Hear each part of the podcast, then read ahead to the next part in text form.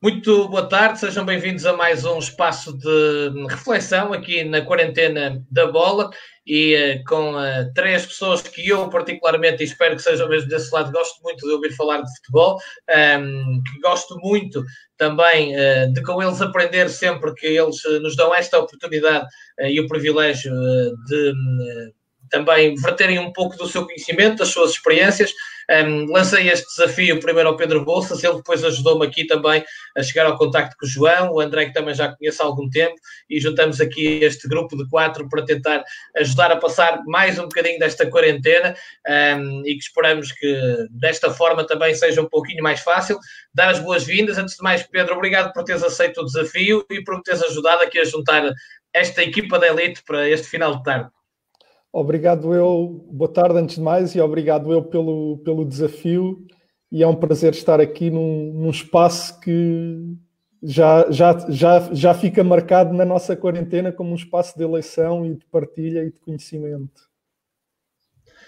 Muito obrigado, Pedro. O lateral esquerdo teve muita culpa também em eu desenvolver este tipo de, de interesse e, e, de, e, de, gostar muito de falar sobre estas coisas. João Tralhão, obrigado também por teres aceito o desafio quando te lancei, para estares aqui hoje connosco nesta, nesta tertúlia, como eu gosto de lhe chamar. Olha, obrigado, Remo. Pá, obrigado também ao Pedro. Obrigado, André, por partilhar também aqui este painel. Uh, sabes que este é um estádio já famoso aqui desta quarentena. É um estádio que, que tem muitos adeptos, pelo que sei, e tem muitos aficionados uh, nesta fase em que nós estamos uh, confinados em casa, não é? Uh, não, não, nos permitem fazer aquilo que mais gostamos, que é estar no treino, mas também podemos reinventar um bocado a ideia de, de, dos conceitos de treino, de, da ideia de jogo, e temos aqui uma, uma janela fantástica para poder discutir. Portanto, muito obrigado pelo convite, ao Pedro também, ao André, um forte abraço especial ao, ao Pedro, que é um amigo meu já há muitos anos, quem eu tenho muita admiração pessoal e sobretudo profissional também.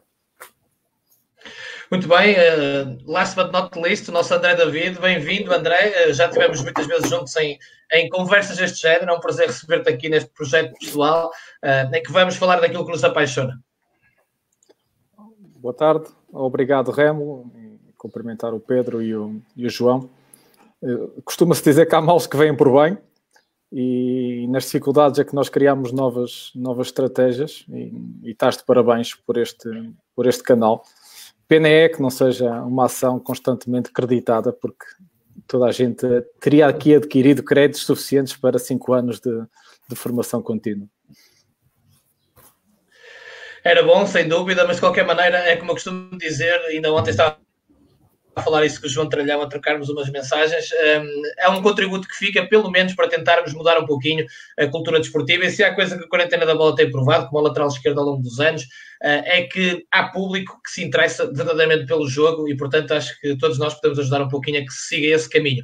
Vamos então partir para o, para o, primeiro desafio. Eh, cada um de nós lançou aqui uma série de temas para serem as nossas guidelines, os nossos pontos de partida, depois, obviamente, contando também com quem nos chega em casa que vai acrescentando algo. E eu lancei como desafio, eh, precisamente também pensando nas vossas experiências, eh, porque tenho falado aqui muito de modelos de jogo, de ideias e, e das vezes de, de alterações que, que, se, que se vão efetuando nesses modelos.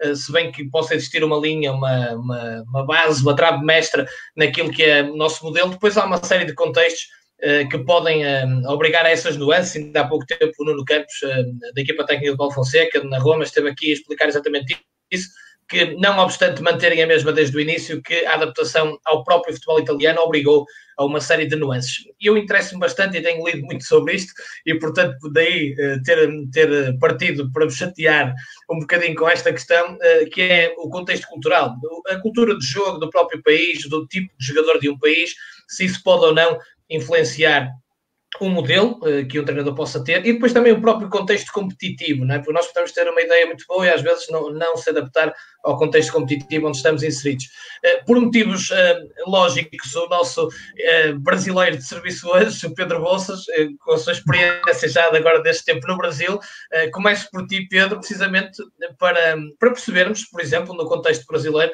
se, se obriga a algum tipo de adaptação, de nuance dentro do modelo de jogo, é, é este contexto cultural típico do futebol brasileiro. Uh, sim, eu, eu creio, que, creio, creio que te obriga sempre a esse tipo de adaptações E aqui não só, quando falamos do cultural, não só do país para país, da diferença de um futebol italiano para um brasileiro ou para um português, mas também o cultural dentro da própria equipa ou dentro do próprio clube. Há clubes que têm um ADN que os seus adeptos exigem que se jogue de uma determinada maneira e o que nós sentimos muito ali no Santos é que é um clube que tem uma identidade muito vincada e que as pessoas esperam que a equipa se comporte de uma determinada maneira. Agora, é óbvio que tu não mudas aquilo que é o teu eu enquanto treinador, nem as traves mestras, como tu disseste, do teu modelo de jogo. Portanto, tens o teu modelo de jogo, tens as tuas grandes ideias definidas. Agora, depois tens que ir ao encontro daquilo que é, que é a realidade onde, onde estás inserida. Dizia eu, dentro do clube para clube há, há, diferenças várias, e no caso do Santos é um, é um clube onde as pessoas te exigem uh, um, um, DNA ofensivo, uma equipa que gosta de ter bola, que acelere com, com bola, por exemplo. Se tu levas para um Santos ou se tentas levar um, um futebol muito, muito pausado, com um pouco mais de critério, mais de inteligência, vais ser criticado porque as pessoas querem a velocidade, querem a pressão, querem um tipo de jogo para, se perceber melhor, mais próximo daquilo que faz aqui um, um, Liverpool na Europa. E o que acontece quando tu não respeitas estas, estas questões culturais é que depois eh, acaba por não estar toda a gente a remar para o mesmo lado. E quando digo toda a gente, fala em massa adepta, direção, equipa técnica, jogadores, e quando assim é, as coisas tornam-se tornam mais difíceis. Mas mesmo dentro do, de contextos competitivos, é, é natural que, que tudo influencie o teu modelo de jogo. E eu posso dar também um exemplo meu, porque passei por uh, uma competição muito diferente daquela que é o futebol masculino, que foi pelo futebol feminino. Ou seja, no futebol feminino eu não podia pedir determinadas coisas à minha equipa que peço no masculino, porque se calhar elas não tinham capacidade para fazer uma variação de centro de jogo de 30 ou 40 metros e, portanto, dentro do meu modelo de jogo, não poderia ter determinado tipo de questões contempladas que depois, num nível superior, num rendimento mais alto, as coisas acabam por, por fazer outro sentido. João, eh, as tuas ideias sobre isto eh, dá pano para mangas, eu sei, mas vamos a uma primeira ronda para, para trocarmos aqui algumas impressões e depois para uma análise mais aprofundada. Sim, olha, em primeiro lugar, eu acho que muita gente tem falado sobre o modelo de jogo, há muita, muita informação disponível e há muita discussão sobre a, a ideia do jogo, sobre a forma de uma equipa jogar. Uh, do ponto de vista técnico, ou seja, quando se fala da diretriz tática, da questão técnica que é necessária, e fala-se muito pouco sobre aquilo que eu acho que é, que é, fundamental, que é nuclear, aliás, que é, que é básico, que é eh, a cultura onde esse clube está inserido, onde essa equipa está inserida. Uh, ainda há pouco tempo tive, tive, tive a refletir sobre isso quando estive em, em Anfield, estive a ver um jogo de um, de um grande amigo meu, fui lá ver o jogo e, entretanto, estava, estava naquele ambiente e quando se estava a cantar o hino do, do Liverpool, é natural que toda a gente se arrepie, porque aquilo é de facto uh, é diferente. E é diferente porque isto todo ao exemplo do Liverpool, mas também passa a ser muitos, muitos exemplos, ou na maioria dos exemplos, por esse mundo fora. Mas ali é evidente que aquela cultura, aquele clube, aquelas pessoas, aquele estádio, a história que o clube tem, não permitiria que um treinador tivesse uma ideia de jogo defensiva à espera do adversário, que não fosse para cima do adversário, entre aspas, que não fosse uma cultura vencedora, que não fosse uma equipa pressionante, procurasse controlar o jogo. Ou seja, um treinador que não tenha uma ideia de jogo, que se encaixe naquela cultura, provavelmente não será um treinador com sucesso ali. Uh, esta é, uma, é uma, primeira, uma primeira abordagem ao tema. O segundo tema, eu acho que é importante, o Pedro falou aqui e eu concordo plenamente numa, numa questão que é, tu quando entras num clube, eu lembro-me quando, quando saí do Benfica, que tive muitos anos no Benfica, praticamente 19 anos, entro num clube que é o Mónaco, num, num contexto, num contexto sénior, num, num clube totalmente diferente do ponto de vista cultural, e a, experiência que tive ali e aquilo que me fez entender é que tu, enquanto treinador, tu levas a tua ideia.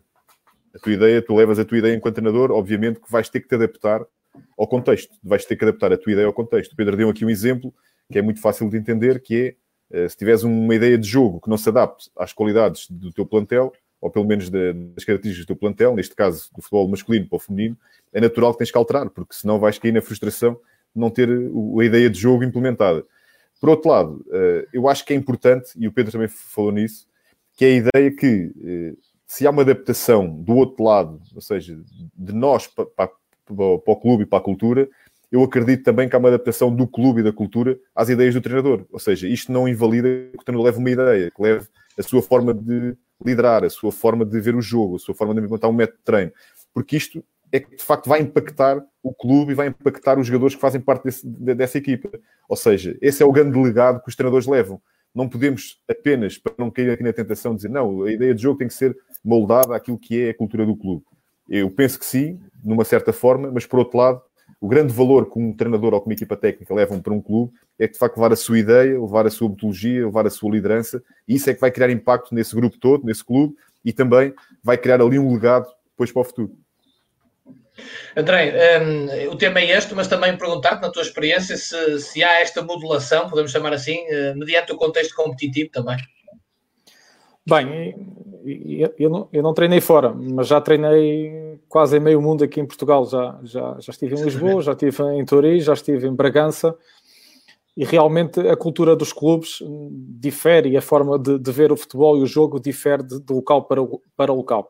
Parece-me que aqui a cultura do clube é, é mais um item a juntar aquilo que é a ideia de jogo do treinador e à escolha que, que, a, que a respectiva direção tem que ter e o, e o, critério que a direção tem que ter na escolha de alguém, porque se não encaixa no perfil e na dinâmica que, que o clube tem e, e, que eles, e que eles próprios desejam para o clube, porque muitas vezes são os próprios dirigentes que nem sequer gostam da forma de jogar de um, de um determinado treinador, contratam e depois não, não toleram aquilo, querem, querem mais vertigem, querem o jogo mais acelerado, querem o jogo sistematicamente na área.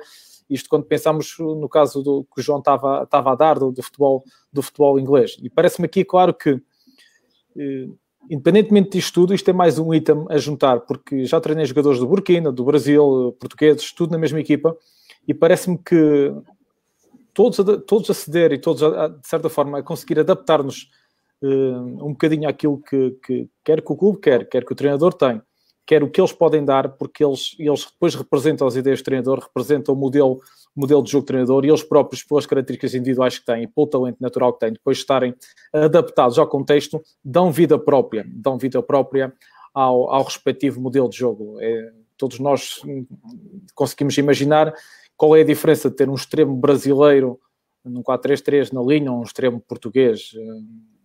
Pelas, pelas respectivas diferenças, até pelo aculturar que a malta brasileira não defende tanto, mas depois tem coisas fantásticas para a frente e tem, e tem o repertório motor para a frente. Isto para dar um pequeno exemplo que, no fundo, esta adaptação e esta capacidade de encaixar todos no, no, no mesmo puzzle é que depois poderá fazer a diferença. Ora, ainda sobre a questão do modelo, a ideia de jogo, João, lançaste-nos aqui um desafio que no fundo tem três vertentes e eu aproveito para fazer esta transição, depois vamos obviamente refletindo e juntando tudo isto, que tem a ver com o planeamento semanal para garantir três condições essenciais. Solidez nos conteúdos da ideia de jogo, correção dos conteúdos do jogo anterior para garantir a preparação estratégica do próximo e garantir o equilíbrio entre a repetição de conteúdos com a crescente uh, inovação, complexidade. Sim, olha, eu acho que quando, quando estamos a preparar a semana, a semana não depende apenas só da ideia do jogo. Depende, sobretudo, obviamente, que o grande alicerce é a ideia do jogo. É, acho que isso levas para todo o planeamento, seja para o planeamento de, da semana, planeamento anual, o planeamento do próprio exercício. Isso levas sempre contigo, mas depende também, sobretudo, daquilo que é a reflexão do último jogo e, e também aquilo que é a preparação do próximo jogo. E nós sabemos que a densidade competitiva hoje em dia, estamos a falar, uh, vá, estamos a falar no nível onde a densidade competitiva é alta, tu jogas praticamente 3 em 3 dias, onde há muitos momentos de recuperação e preparação para o jogo. Aqui uh, parece necessário também uh, perceber que há três, há três condição, condições no, no, na preparação da semana que tu tens que ter, que é a primeira foi aquilo que falaste, que é nós garantirmos através do exercício e através também da nossa atitude enquanto treinadores a solidez daquilo que é a nossa ideia de jogo. Ou seja, isto vai vai ao encontro daquela ideia que eu acredito que é solidificar os conteúdos ao longo, do, ao longo do ano, ao longo do tempo, para entrares depois numa fase final das decisões e teres a tua equipa consolidada e só preocupares com os detalhes e com as pequenas estratégias para poderes poder uh, lutar pelas competições. Mas pronto, mas a primeira parte, sobretudo, é tu durante a semana procurares garantir que tens de facto ali a solidez dos teus conteúdos, da ideia de jogo, que os exercícios vão em contra da tua ideia de jogo. Eu acho que isso é importante, é determinante para que a tua equipa ganhe ali uma forma consolidada daquilo que é a tua ideia de jogo. Depois, eu acho que a segunda, a segunda condição é garantir que nós avaliamos aquilo que aconteceu no jogo anterior e depois preparamos também a, a semana para corrigir alguns erros que foram criados ou até para potenciar algumas coisas que temos feito, para dar ainda criar outras etapas para suceder a aprendizagem que foi feita na competição. E depois tens a parte que é, numa parte prática, tens a parte que é a preparação para, para o próximo jogo. Nunca te podes esquecer. E aqui é sempre relativo. Ou seja, há adversários que se calhar tu tens que ter uh, a necessidade de teres mais tempo, ocupares mais tempo durante a semana para, para procurares ter uma estratégia adequada dentro da tua ideia de jogo, obviamente, mas ter uma estratégia adequada para seres mais forte que o teu adversário. E há outros adversários que, se calhar, uh, esta relatividade de de se calhar de prioridade de conteúdo, provavelmente tu não vais ter, tanto, não vais ter tanta preocupação para te centrares na, na, estratégia, não vais, não vais dar tanto tempo para te preocupares na estratégia para poderes vencer o teu adversário. E aqui, esta é a segunda condição, ou seja, a reflexão que fizeste do jogo anterior e criar exercícios para poder melhorar aquilo que não foi feito e também a preparação estratégica para o jogo seguinte. E depois há aqui uma terceira que eu, me parece que, é, que também é, é decisiva, que é nós, para podermos consolidar conteúdos, temos que repetir. Ou seja, tem que haver uma repetição dos conteúdos, tem que haver os exercícios. Eu, eu, sou, da, eh, eu, eu sou da linha de treinadores que, que penso que não é necessário uma grande quantidade de exercícios. Não é preciso muitos exercícios para tu passares a tua mensagem e para poderes criar automatismos na tua equipa. Eu acho que poucos exercícios com muitas variantes para não criar confusão do ponto de vista de informação ao jogador, mas poucos exercícios para eles se identificarem uh, e que sejam possíveis de várias variantes com dificuldade complexa, ou pelo menos com complexidade crescente, eu acho que essa é que é a necessidade. Mas tu tens, a terceira condição dizia que é, tens de garantir a repetição de conteúdos, para que haja a tal solidez, mas por outro lado, tu tens que manter a motivação dos jogadores. Eu estava a ler um livro, eu estou a, ler, estou a reler o livro do, do Alex Ferguson sobre liderança, e ele, a determinada altura do livro, fala ali de uma questão interessante, até fala do nosso, do nosso uh, português Carlos Queiroz, Uh, quando ele chegou, os jogadores queixavam-se: epá, nós estamos sempre a repetir conteúdos e por aí fora.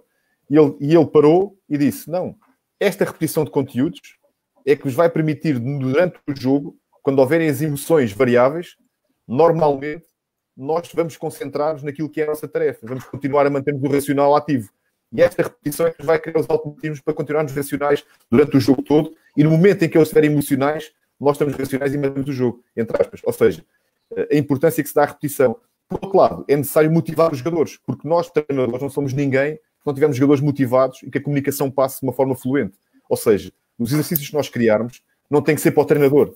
Não tem que ser para o treinador sentir confortável para adotar uma estratégia ou para corrigir algo que seja ou para implementar um planeamento. Tem que ser para que o jogador esteja motivado para fazer aquele determinado, aquela determinada tarefa e que perceba que aquela tarefa vai ser importante para ele ser mais forte no jogo. Ou seja, estas três condições eu acho que são fundamentais uh, para quando nós estamos a planear uh, o início da semana. Oh, João, já está aqui gente a perguntar precisamente se esse excesso de repetição não vai deixar os atletas insatisfeitos, mas daí teres dado o próprio exemplo do Alex Ferguson da importância da repetição, não é? Sim, eu acho que a repetição é importante. Eu continuo a acreditar que a importância, a importância da repetição é, é decisiva para nós podermos consolidar conteúdos. Mas atenção, tem que ser uma repetição com complexidade crescente. Não pode ser uma repetição só por repetir. Não é uma repetição de exercícios e de conteúdos repetir só por repetir, porque senão andávamos o ano inteiro a fazer sempre o mesmo exercício. Nós sabíamos que naquele exercício, ou naqueles 4 ou 5 exercícios, ou 10 exercícios, os jogadores eram muito competentes a fazer aquela tarefa específica. A ideia não é essa. A ideia é que haja repetição de conteúdos, mas com complexidade crescente. Ou seja, de uma forma prática, a ideia de numa segunda-feira fazer um exercício com uma determinada complexidade, na segunda-feira seguinte uma complexidade mais crescente, um exercício parecido com variáveis com complexidade crescente, na outra segunda-feira por aí fora. Eu acho que isso é que é o segredo para que no final essa repetição tenha repercussão numa boa aprendizagem, ou seja, na, na solidez daquilo que é necessário para que os jogadores percebam a nossa ideia de jogo. Um, Pedro, o João já lançou aqui, como eu costumo dizer, muitas laranjas para se espremer, mas uh, ouvir, ouvir o que é que tu pensas sobre isto. Portanto, uh, falamos aqui da solidez dos conteúdos a ideia de jogo, a questão de, da correlação entre o jogo anterior e o próximo em questões, em questões estratégicas, também o equilíbrio um, ehm, da repetição dos conteúdos com a crescente complexidade. Portanto, uh, o que é que te apraz daqui também acrescentar? Eu parece-me que o João tocou naquilo que, que é mais importante quando constróis a tua semana de trabalho, que é a correção do que não fizeste bem, aquilo trabalhar sobre aquilo que são as tuas ideias, as ideias do teu modelo de jogo e depois, à medida que te aproximas da competição, perceber também como é que se comporta o teu adversário seguinte e começares a introduzir no treino o, os comportamentos que visem então desmontar, desmontar o teu adversário.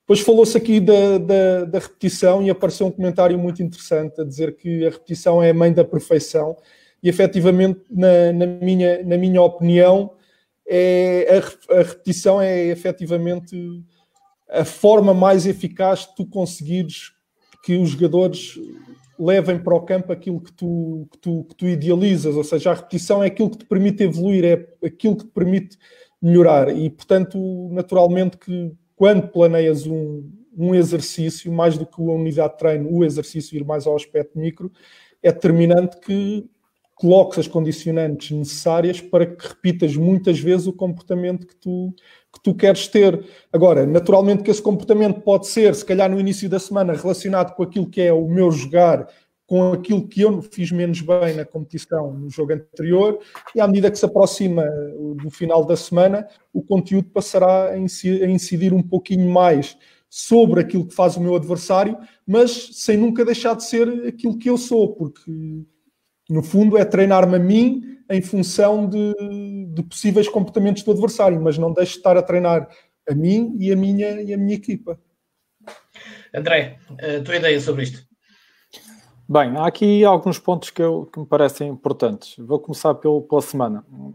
Eu costumo usar a semana como o, o plano para o jogo, onde incluo sempre uma reflexão crítica, inicialmente, sobre aquilo que foi o jogo anterior, uma, uma reflexão crítica sobre aquilo que é a ideia de jogo e que falta aprimorar, porque há sempre alguns conteúdos que nós não conseguimos abordar todas as semanas e esporadicamente temos que regressar, porque se não regressamos, não arrumamos a casa a casa é como o nosso quarto. No, se não arrumarmos sistematicamente, ele vai ficando desarrumado. E nas ideias e nos comportamentos, parece-me que é fundamental que, que, a gente vá arrumando coisas que às vezes não toca já há algum tempo. E depois, como à terça-feira já temos a análise daquilo que é o adversário, eh, perceber com as nossas dinâmicas e, e com aquilo que nós queremos da nossa ideia de jogo, aquilo que podemos usar estrategicamente para para aquele adversário. Ou seja, trabalhar a nossa ideia, porque eu acho que esta questão da estratégia tem a ver com nuances táticas ou com comportamentos uh, específicos, grupais, setoriais ou intersetoriais, ofensivos ou defensivos, que nós queremos usar para atacar aquele determinado adversário que já pertence à nossa ideia,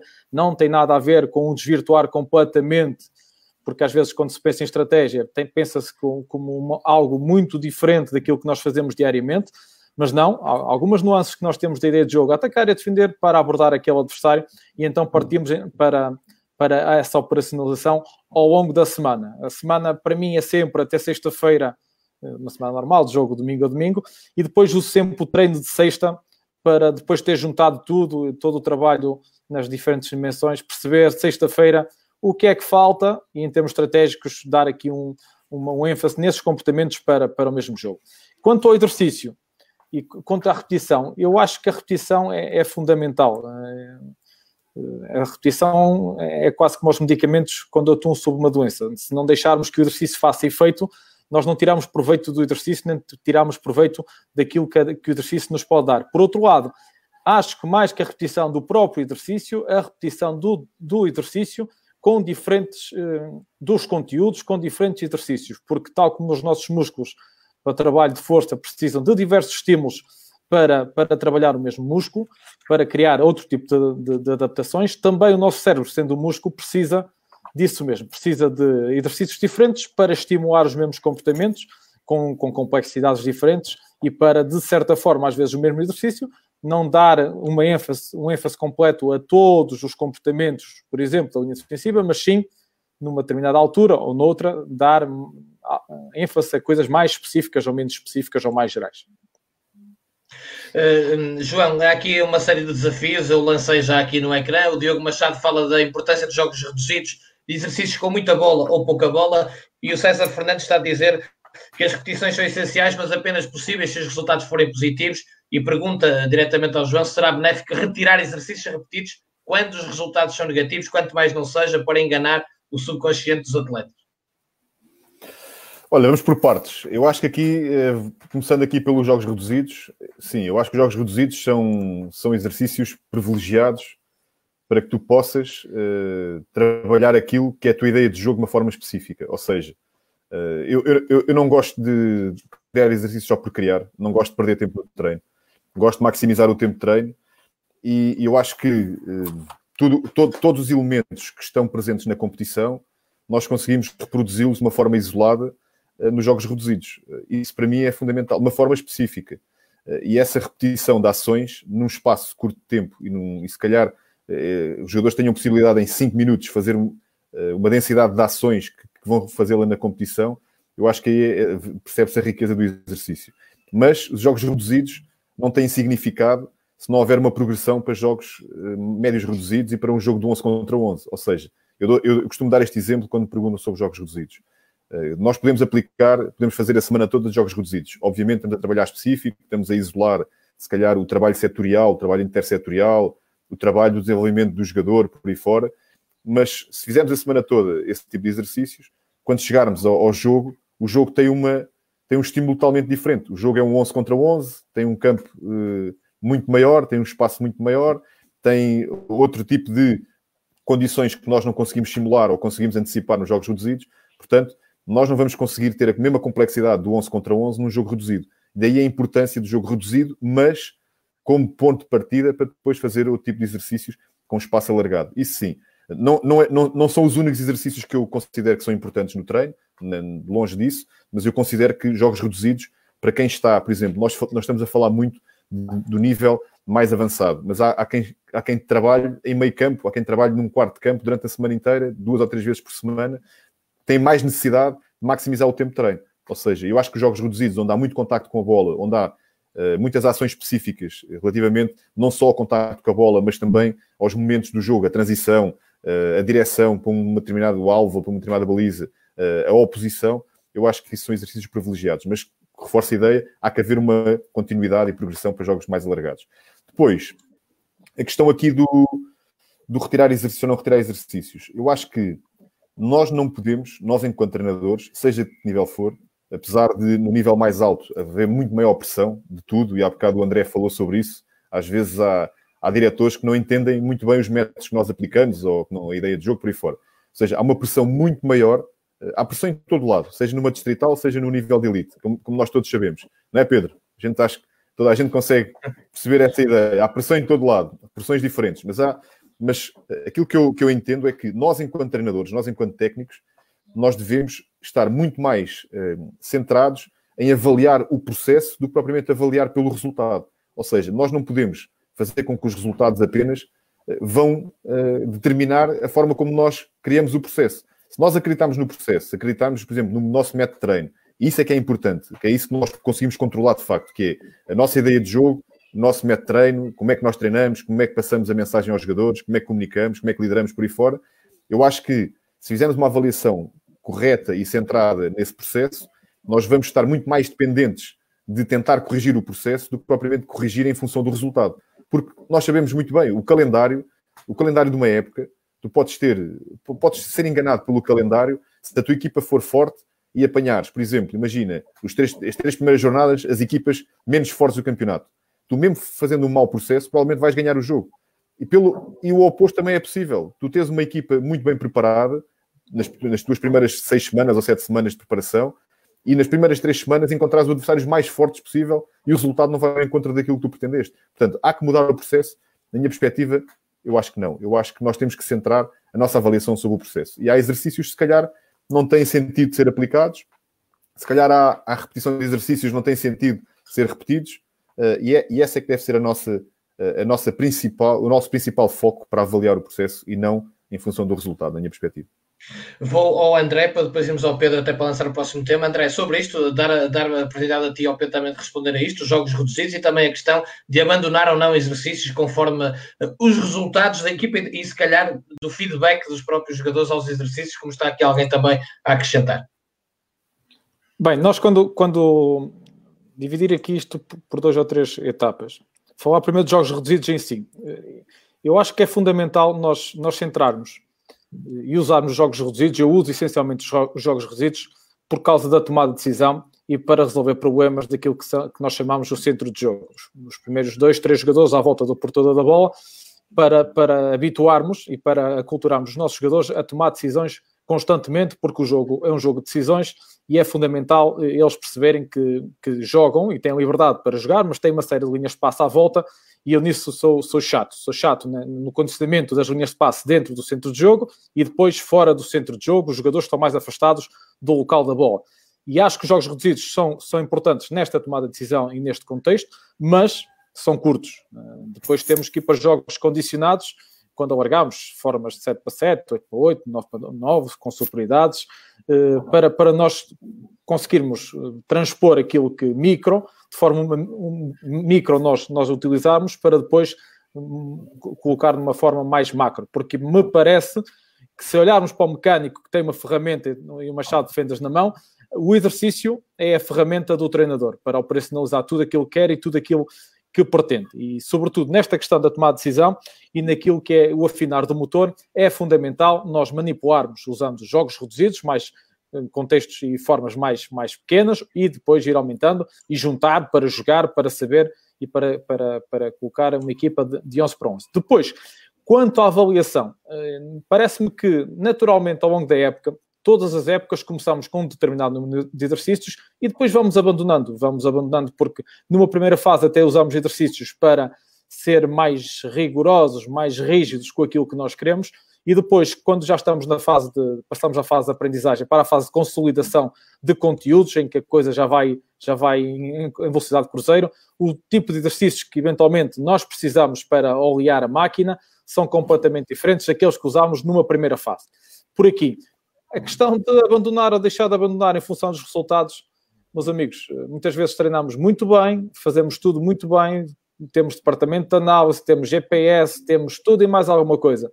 Se a malta que nos avalia, que nos paga e que nos contrata não tem a capacidade de perceber o que é que é um bom processo de treino, um bom processo de, de, de que está centrado à volta da equipa, lesões, uma série de contingências que uh, o facto de, por exemplo, as equipas medianas do nosso campeonato, recordo-me que eu estou em Vila Real, sou de Vila Real, sou de, de Vila Pouca, uh, os Chaves, em duas ou três épocas, quase que, quase que sente, sentenciava a cabeça dos treinadores, porque os inícios de épocas é Braga, Benfica, Porto, Guimarães, quer dizer, nas primeiras 7 ou 8 jornadas, se uma equipa mediana do, do meio da tabela joga com estas equipas todas, coitado do treinador, é preciso perceber o que é que estão a fazer, porque, porque a cabeça dele pode estar a prémio. O Luís Castro, o Mister, teve, teve um campeonato muito difícil e com alguns problemas para engrenar e depois conseguiu levar a, as coisas para a frente. O, o Daniel, este ano, não resistiu a essa fase difícil nesse campeonato.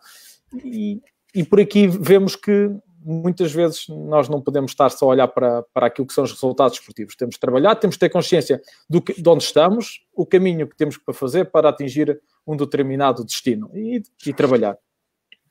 Uh, Pedro Bolsas, aproveito para te lançar a ti, depois vamos a outro tema, a questão do Fábio Vieira, uh, um bom jogador, um jogador com muita qualidade, um abraço para o Fábio que nos está aqui a seguir. Se a equipa estiver compacta no jogo, na maior parte do tempo, não estará, nesse caso, em jogos reduzidos, durante esse tempo, ou seja, quem consegue ficar com a bola em 10 metros de terreno com 3 ou 4 adversários por perto, em 40 metros ou 50 metros não fica mais fácil? Uh, é, lança também esta questão e já agora lança-te a ti também.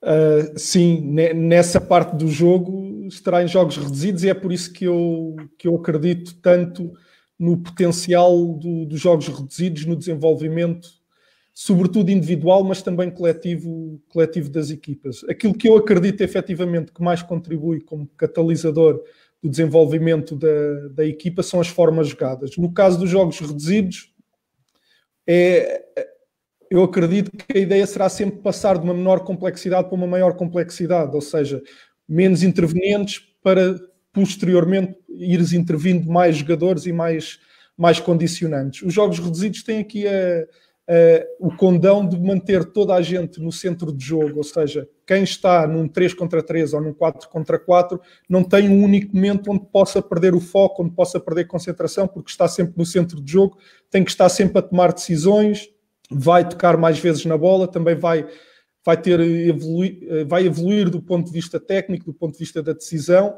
Agora, o jogo reduzido por si só, e se estivermos a falar de formas tão reduzidas quanto o 4 contra 4 ou 5 contra 5, não te vai preparar para o jogo formal, porque depois tens distâncias maiores para fazer, tens, ou seja, respondendo à, àquela questão, sim, naquele, naquele centro do jogo, tu tens, tens muito daquilo que é o jogo reduzido.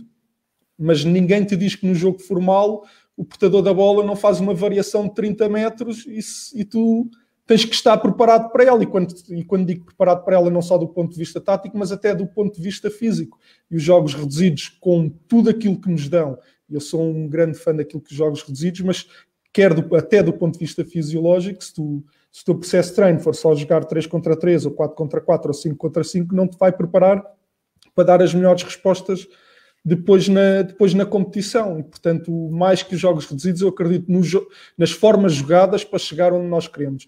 Se depois é um 8 contra 8, ou um 8 contra 9, ou um 10 contra 9, aí depende daquilo que, que o treinador idealiza, não só como objetivo para o próprio exercício, mas sobretudo na forma como ele monta o exercício para promover, e voltamos então ao mesmo, a tal muita repetição do, do, do conteúdo que ele quer fazer incrementar no, nos seus jogadores e na sua equipa. Oh, João, eu antes de lançar o próximo tema que foi uh, escolhido pelo Pedro Bolsas, um excelente tema que vai dar aqui pano para mangas, o Nuno Varandas também pergunta, e já agora como foi um tema introduzido por ti, jogo reduzido como forma de ativação e melhorar a relação com bola, melhorar a posse de bola, é uma pergunta do Nuno Varandas. Senhor, antes, antes de responder aqui ao Nuno, deixa-me voltar aqui um bocado atrás à claro questão que do Fábio, que eu acho que, para já, dar um abraço ao Fábio, que é um grande jogador, é um jovem com, com grande qualidade e vai, vai ter um futuro brilhante, porque de facto tem muito talento. Depois, a questão é muito interessante. Eu acho que a questão é na perspectiva de um jogador que está no ativo neste momento e que está, que está a sair de um processo de formação. Eh, é importante eh, que eh, se perceba esta, esta, esta ideia que o Fábio quis passar, que é, se tu consegues, vamos imaginar, se tu consegues fazer um determinado comportamento num espaço mais reduzido, com se calhar menos colegas, imagina, com 3, 4 colegas contra 3, 4 adversários, não interessa o nível de, de relação com os jogadores, interessa, mas neste caso, no, no exemplo, não interessa, que se nós conseguimos fazer isso durante muitas vezes, o que nós vamos garantir num jogo reduzido é que, por exemplo, a minha relação que eu tenho com os jogadores que estão ao meu lado, com os meus colegas que estão ao meu lado, e a relação que eu tenho com o adversário, vai me permitir eu ter que tomar decisões mais rápido e ter que tomar decisões com menos tempo para, para executar. Ou seja, a partir do momento que nós aumentamos o campo, a complexidade vai aumentar, porque as distâncias aumentam a complexidade, a minha distância que eu tenho para o colega, a distância que eu tenho para o adversário, aumenta a complexidade, há mais elementos para analisar, mas é obviamente que é, é preciso entender que se eu consigo fazer com menos tempo para pensar, com menos tempo para executar, se eu consigo estabelecer umas boas relações em, espaço mais reduzido, quando passar para o espaço mais, mais largo, eu vou ter mais capacidade para poder tomar boas decisões na mesma e tenho mais tempo para executar. Ou seja, é uma excelente questão, era uma questão que eu gostava de voltar atrás, sobretudo numa perspectiva claro de um sim. jogador que acaba de sair num, num, processo de elite como o Futebol Clube do Porto e que está às portas aqui do futebol profissional e com grande brilhantismo. E depois aqui a questão que me colocaste sobre a ativação do Nuno. Ativação... Sim, sim. Melhor, se, se é uma forma de ativação e melhorar a relação com bola, melhorar a posse de bola. Sim, eu acho que, claro, eu acho que o jogo reduzido é, é importante. É, é, jogos reduzidos depende. Eu até, eu até faço, eu, eu, faço distinção entre o jogo reduzido e os tais rondos. Ou seja, para mim, rondos são jogos de 3 contra 1, 2 contra 1, 4 contra 2, 5 contra 2. Jogos que, são, que têm uh, menos direção, ou que têm uma direção não tão, não tão marcada como faz o jogo reduzido, mas continua a ter oposição, como é óbvio, e, e continua a ter um momento de transição. Eu acho que é importante. Eh, por isso eu faço aqui a separação entre os jogos de ativação, que eu chamo nos tais rondos, que têm estes elementos também de ter, eh, em algumas vezes, uma direção, mas têm sobretudo a oposição e têm sobretudo os momentos de transição, que é aquilo que eu pretendo. E a, e a tomada de decisão rápida e a execução rápida. Para um jogo reduzido, o jogo reduzido não lhe chamaria tanto um jogo para ativação. Eu considero que o jogo reduzido é importante para nós promovermos uma aprendizagem num determinado princípio. Eh, o princípio pode ser um princípio global da ideia de jogo, mas uh, eu, sobretudo, também utilizo jogos reduzidos para trabalhar uh, as dinâmicas de princípios de relação entre setores e muitas vezes relação intersetores. Se bem que, quando aumentamos aqui o tipo de relação, o número de jogadores para intersetorial, uma relação intersetorial, é natural que o espaço seja mais largo. Eu também já lhe chamo de outra coisa, já lhe chamo de jogos médios reduzidos, um bocado à semelhança da, da taxonomia que, que, existe, por exemplo, no Reino Unido, que é os, os medium-sized games, ou seja, são jogos com um espaço mais alargado, mas que já consegues ter relação com maiores jogadores. Eu não lhe chamaria jogos reduzidos, jogos de ativação, mas sim jogos que eh, permitem-me a mim, de uma forma mais micro, trabalhar determinadas dinâmicas de princípios, podem ser intersetoriais, mas sobretudo setoriais. Eu vou-vos dar um exemplo. Se eu quero trabalhar a minha relação entre, por exemplo, o defesa central esquerdo e o lateral esquerdo, há ali exercícios de jogos reduzidos que, durante, naquele espaço, durante aquele determinado tempo e durante aquele exercício, as repetições fazem exercício, a quantidade de vezes que eles fazem aquela ação que eu pretendo que eles façam, pode ser, por exemplo, uma, uma pressão e a, a, a, cobertura relativa ou a forma como colocam os apoios, a quantidade de vezes que fazem num determinado tempo permite-me a mim assegurar que este tipo de repetição densa consegue eh, fazer-lhes entender não só aquilo que têm que fazer, mas também começam a automatizar um determinado princípio que é importante. Uh, João, eu vou lançar, eu ia passar para a questão da estratégia, mas vou lançar uma última questão sobre estes jogos reduzidos, porque gerou aqui uma enorme, uh, um enorme interesse, um enorme burburinho, ainda bem, e há aqui uma questão que, que leva a uma reflexão. O Ricardo Ferreira uh, está a dizer, e isto é para os três, mas vou começar pelo João, conseguimos observar grandes jogadores em jogos reduzidos, normalmente, mas posteriormente muita dificuldade em jogo formal e vice-versa. E um exemplo, não vamos pedir ao Marega que seja um bom elemento nesses treinos reduzidos, mas não vamos pedir ao Pizzi o que o Marega faz. e acrescenta por isso é que os jogos ganham equipa. E depois, a propósito, o Pedro Souza diz é preciso ter cuidado na observação dos jogadores em espaços reduzidos, porque as características de alguns jogadores não favorecem essa vertente e não deixam de ser bons jogadores em capacidades específicas. Portanto, a tua ideia sobre isto. Sim, há, há aqui vários subtemas envolvidos nessas Exatamente, questões. exatamente. Eu acho que um tema é, é, é, claro que nós não podemos avaliar ou não podemos determinar, por exemplo, a escolha de um jogador para jogar no fim de semana pela performance que ele tem no jogo reduzido. Não é essa, acho, que não é, acho que não deve ser essa a intenção. A intenção do jogo reduzido, quem cria um jogo reduzido deve criá-lo para aumentar uma determinada dinâmica ou um princípio para poder explicar um princípio e poder praticar o princípio. Acho que essa é que é a grande finalidade de um jogo reduzido, como qualquer outro exercício. Depois aqui a importância também de perceber que um jogo reduzido, só, e aquilo vou reforçar a ideia que já falei, e acho que tanto o André como o Pedro já falaram, um jogo reduzido só tem eficácia, só consegue ser eficaz se tiver uma progressão para um jogo com um espaço mais alargado. Porque o jogo reduzido, só pelo jogo reduzido, não nos traz, não nos traz grande eficácia do ponto de vista da aplicação na competição. É importante nós percebermos que o jogo reduzido é apenas um ponto para nós partirmos para um espaço mais alargado. Se nós conseguimos perceber isso, eu acho que o jogo reduzido é eficaz do ponto de vista da aprendizagem e dentro do processo. Se nós não conseguimos fazer isso, eh, vamos ter limitações no, no exercício. Portanto, duas questões. O primeiro tema é: considero que nós não podemos recorrer ao jogo reduzido para avaliar se um jogador está apto para a competição ou não.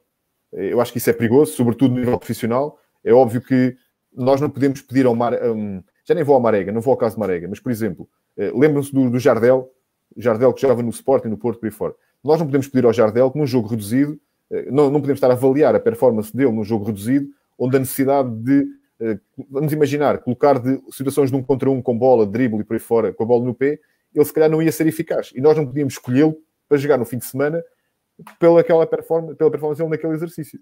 Mas aquilo onde ele é mais forte é na área. Quando a bola entrava na área, ele era capaz de fazer aquela ação muitas vezes.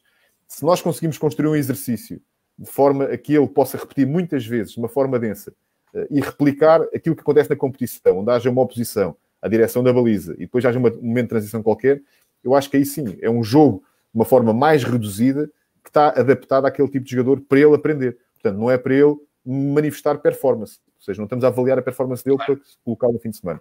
Em relação ao outro tema, eu acho que só, eu acho que só, só, só por si só fala a ideia de aumentar a progressão do espaço, só assim é que faz sentido utilizar um jogo reduzido. Pedro Bolsas, uh, para esta última ronda sobre os jogos reduzidos, tendo em conta estes desafios Não, olha, que foi lançando. O, o, João falou muito bem. O, o, jogo reduzido tem um potencial eh, para o desenvolvimento do jogador muito apreciável, por aquelas questões que eu também já disse aqui. Tens o, tens o jogador sempre no, no, centro, no centro do jogo, obriga a mais decisões, a mais tempo com a bola no pé, portanto, vai ter ganhos técnicos, vai ter ganhos na, na tomada de decisão.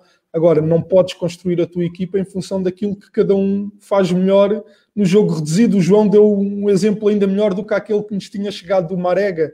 O, o Jardel não, não, não, não seria escolhido pelo jogo reduzido. Agora, o jogo reduzido é uma forma ou um exercício muito interessante para o Jardel melhorar aquelas que são as suas debilidades. Eu teria sido dar-lhe mais tempo com a bola no pé, mais decisões para tomar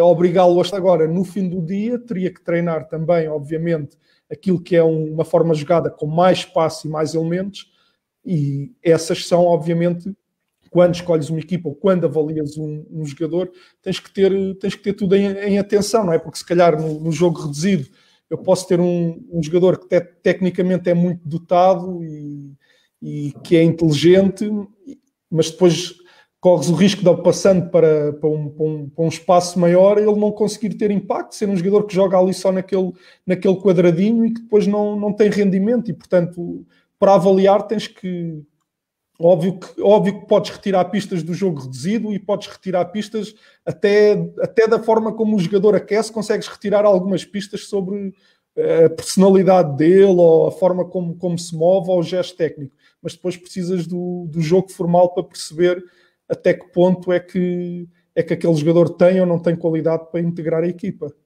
Oh Pedro, deixa-me só, até para não transformarmos a nossa conversa só em jogo reduzido, mas não poderíamos fazê-lo porque há muitas perguntas. Aproveitar para te perguntar e depois também o André, para depois sim passarmos finalmente ao próximo tema, se bem que este está a ser muito interessante e por isso tanto feedback. O Nuno Mota e uma série de, de, de, de pessoas, mais de seis, contei eu, perguntam a vossa opinião quanto à limitação de toques nos exercícios, ou em exercícios com X número de passos antes de transitar eh, de zona, sim ou não, se sim em contexto e porquê, e também há aqui quem pergunte como é que vocês lidam nos jogos reduzidos com o guarda-redes, o que é que vocês gostam de ver nesse caso? Olha, por norma, o que não significa que, que seja uma regra, ou que se, que se aplique sempre, mas por norma não sou muito a favor das limitações de nem de toques, nem do número de passos, por uma razão.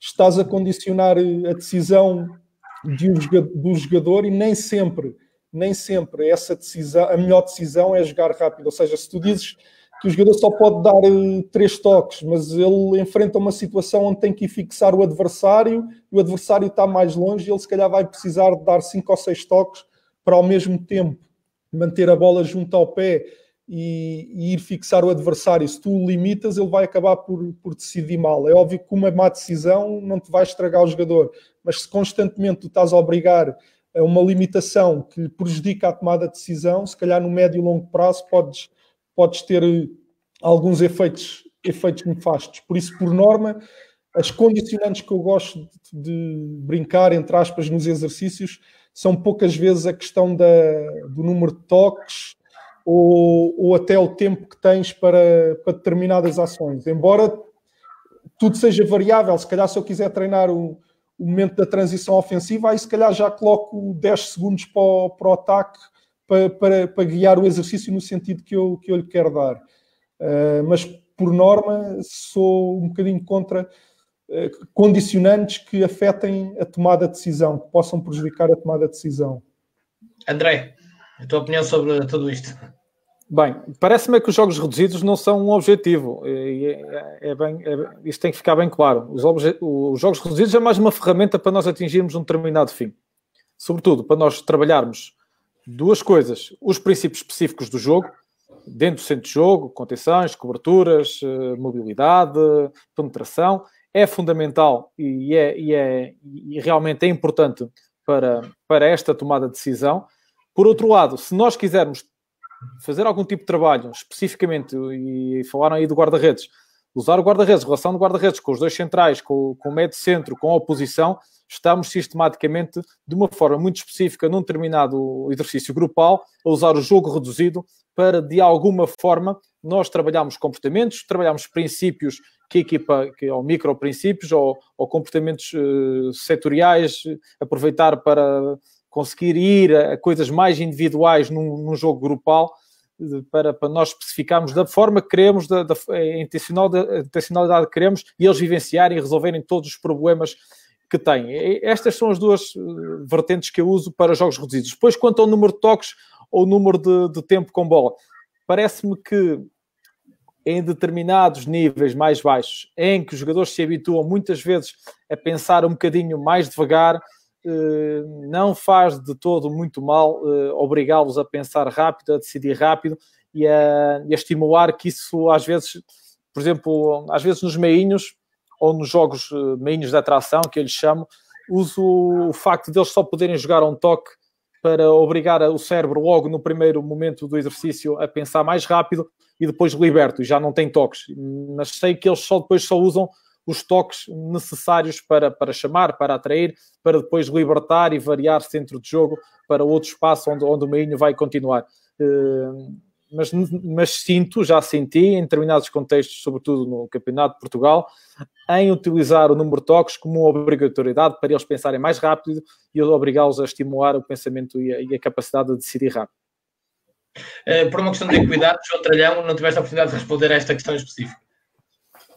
Sim, eu acho que eh, eu acho que o Pedro e o André já falaram, acho que já falaram sobre tudo aquilo que eu também ia dizer, que é, por um lado, eu acho eu, eu também não sou muito não sou muito a favor de limitar toques, eu sou mais de valorizar menos toques, ou seja, eh, valorizar menos toques significa, para mim, ser um jogador criativo pode ser um jogador que num, num toque consiga isolar um colega, ou num toque consiga colocar o, o colega um contra zero, ou mesmo um contra um.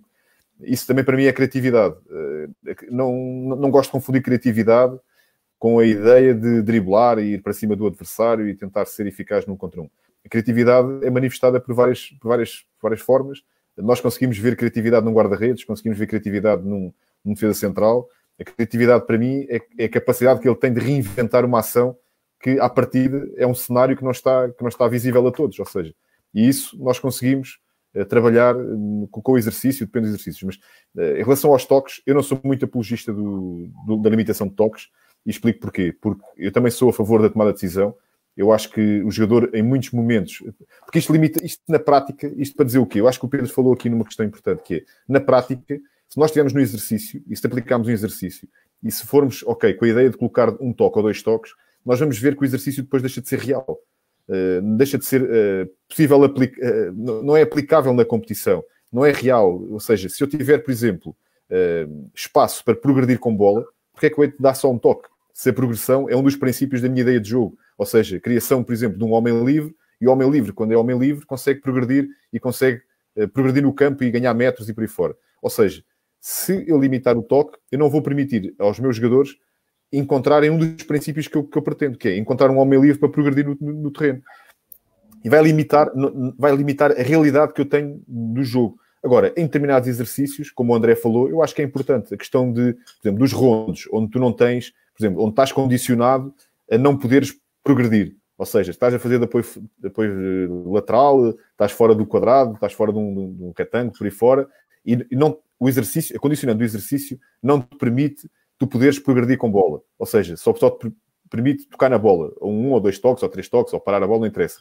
Aí sim, aí se calhar fará sentido ele não se deslocando, poder dar só um toque ou dois toques para que a decisão dele seja mais rápida. Ou seja, aquela, aquele processo ou aquela etapa antes de ele ter a bola, ou seja, de analisar, de ter aquela visão de análise, aquela visão que nós costumamos chamar, não 360, porque se ele tiver o apoio, não, não olha para trás, olha só para a frente e para os lados, mas aquela visão que ele tem que ter de análise sobre o que está a acontecer antes de receber a bola, é aí que ele vai também ser cada vez mais estimulado a aprender esse tipo de visão. E sim, isso terá sentido. Ou seja, ele sabendo que pode dar um toque, ele tem que se colocar os apoios ou tem que deslocar-se para um lado ou para o outro e, te, e, tentar analisar o que está a acontecer para quando a bola chegar ao pé dele, ele possa decidir bem e consiga decidir de uma forma que vá dar fluência ao jogo. Isso sim. Agora, quando estamos a fazer um jogo reduzido, onde há possibilidade de progressão, eu aí parece-me um bocado limitado quando estamos a utilizar toques e não uso.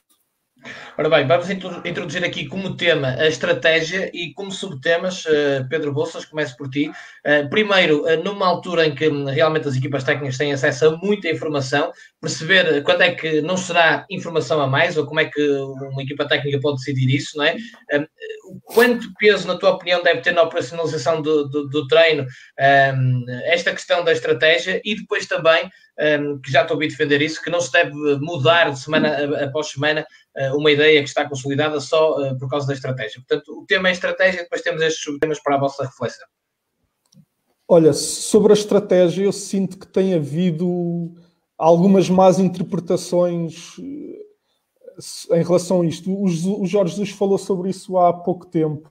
Ele disse que a estratégia é efetivamente uma palavra que já existe há muito tempo e que é normal que se olhe para a estratégia de uma determinada maneira, mas esta estratégia que apareceu no futebol é um conceito um bocadinho mais fechado, ou seja, quando as pessoas associam um treinador estratega àquele que muda taticamente todos os jogos, se um treinador muda de jogo para jogo tudo, ele não está, isto não é estratégia, o que ele está a mudar é o seu modelo de jogo. Portanto, o modelo de jogo de uma forma simples, será os meus posicionamentos e os meus movimentos. Portanto, se eu de jogo para jogo mudo do 4-3-3 para o 4-4-2, depois para o 5-3-2, o que eu estou a mudar é o meu modelo de jogo, não é a estratégia. Aquela estratégia que eu, que eu acredito e que eu acho que faz sentido e que cada vez é mais importante no, no jogo de futebol, passa pelo mudar por algumas nuances, ou seja, se o jogo ofensivo tem três, o jogo ofensivo e o defensivo têm cada um três fases, ou quatro, se quisermos considerar eh, duas na construção, a estratégia será, dentro do teu modelo de jogo, mudares aqui alguns comportamentos em uma ou duas fases para fazeres face àquilo que é o comportamento do adversário, para lhe provocares constrangimentos em função daquilo que é o que ele faz. Portanto, não é mudar tudo. Quando mudas tudo, isso não é um treinador estratégico, isso é um treinador que ou não tem modelo de jogo, ou então tem dois ou três modelos de jogo e muda de modelo de jogo, não está a mudar estrategicamente. Dizer também que não conheço assim tantos treinadores que mudem tudo claro. de, de, jogo para jogo.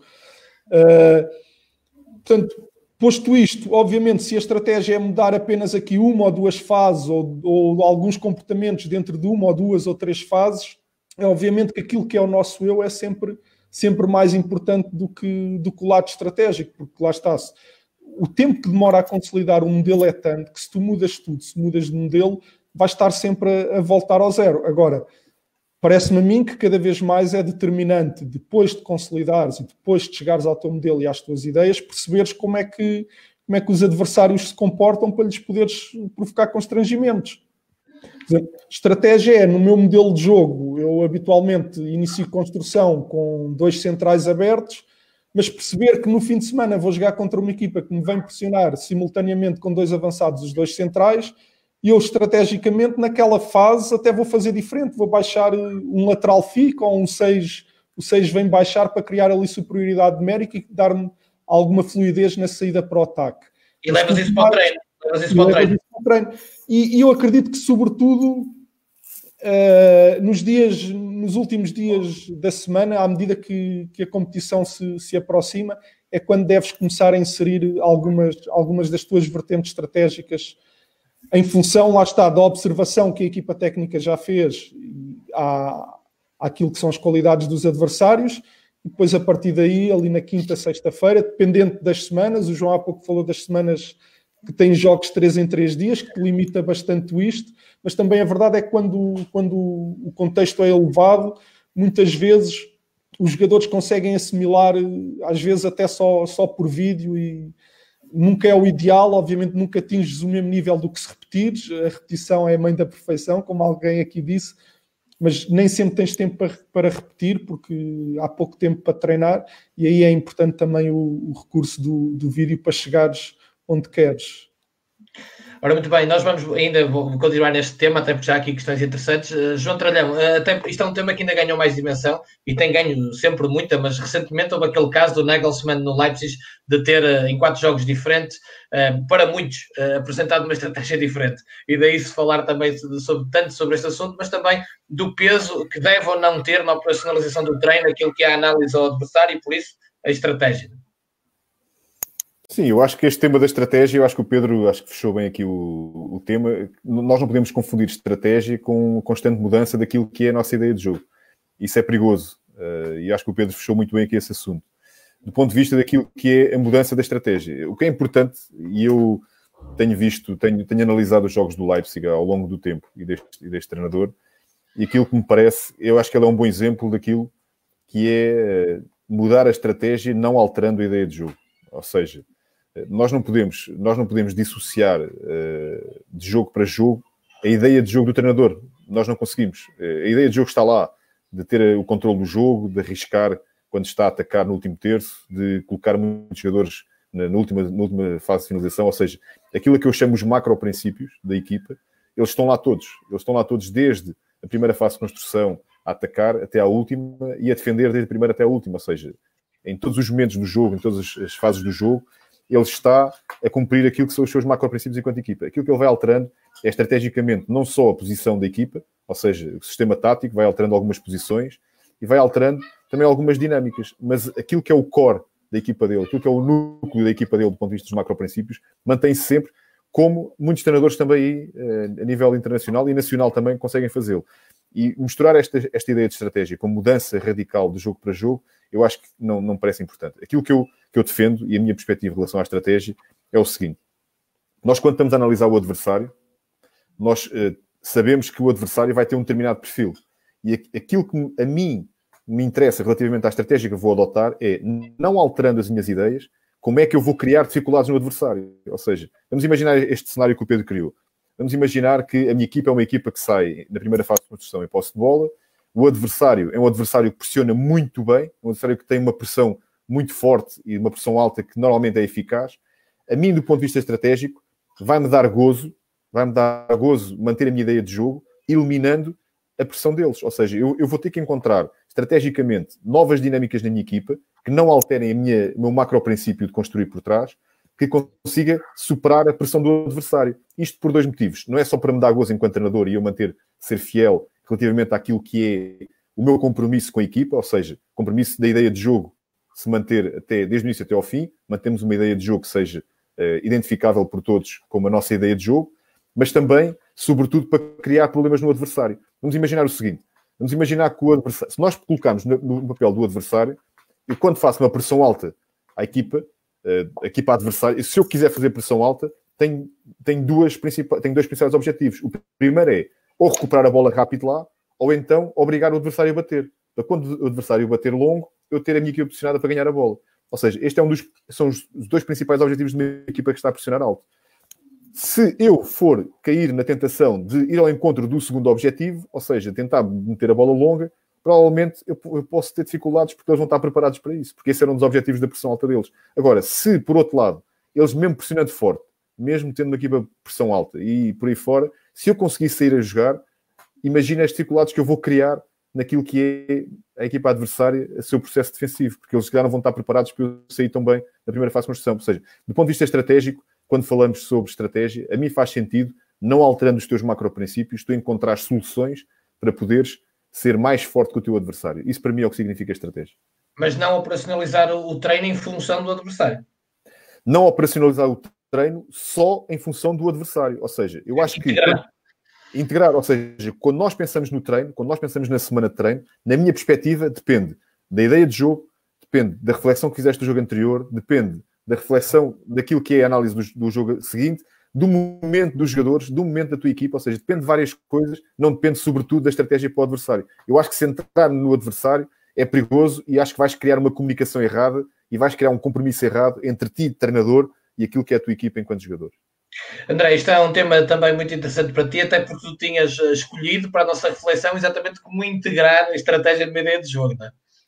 Exatamente. Bem, eu começo por dizer uma coisa. Na ideia de jogo, a estratégia, na minha ideia de jogo, naquilo que eu tenho como ideia de jogo, a estratégia não existe. Existe porque depois há um jogo no fim de semana. Há um plano para o jogo e há um jogo nesse fim de semana. Eu gosto de dar exemplos práticos. Imaginemos que eu defendo em 4-4-2 e tenho como grandes princípios defender eh, junto, 20, 25 metros a equipa junta, porque no CP pode ser assim, não precisa estar ainda mais junta. Uh, zona pressionante, uh, que o adversário jogue pelo corredor, não deixar jogar o adversário dentro da, da minha equipa. Eu posso fazer isso em 4-4-2, posso fazer isso em 4-3-3, posso fazer isso em 4-4-1 mais 1 e não estou a alterar nada daquilo que é a minha ideia, nem nada daquilo que são os meus grandes princípios para, para, para essa semana. Se eu acho que, por exemplo, vou jogar contra uma equipa que constrói, chama e depois gosta sistematicamente com os centrais ou o meio de centro dar variações de centro de jogo com passo longo lado contrário.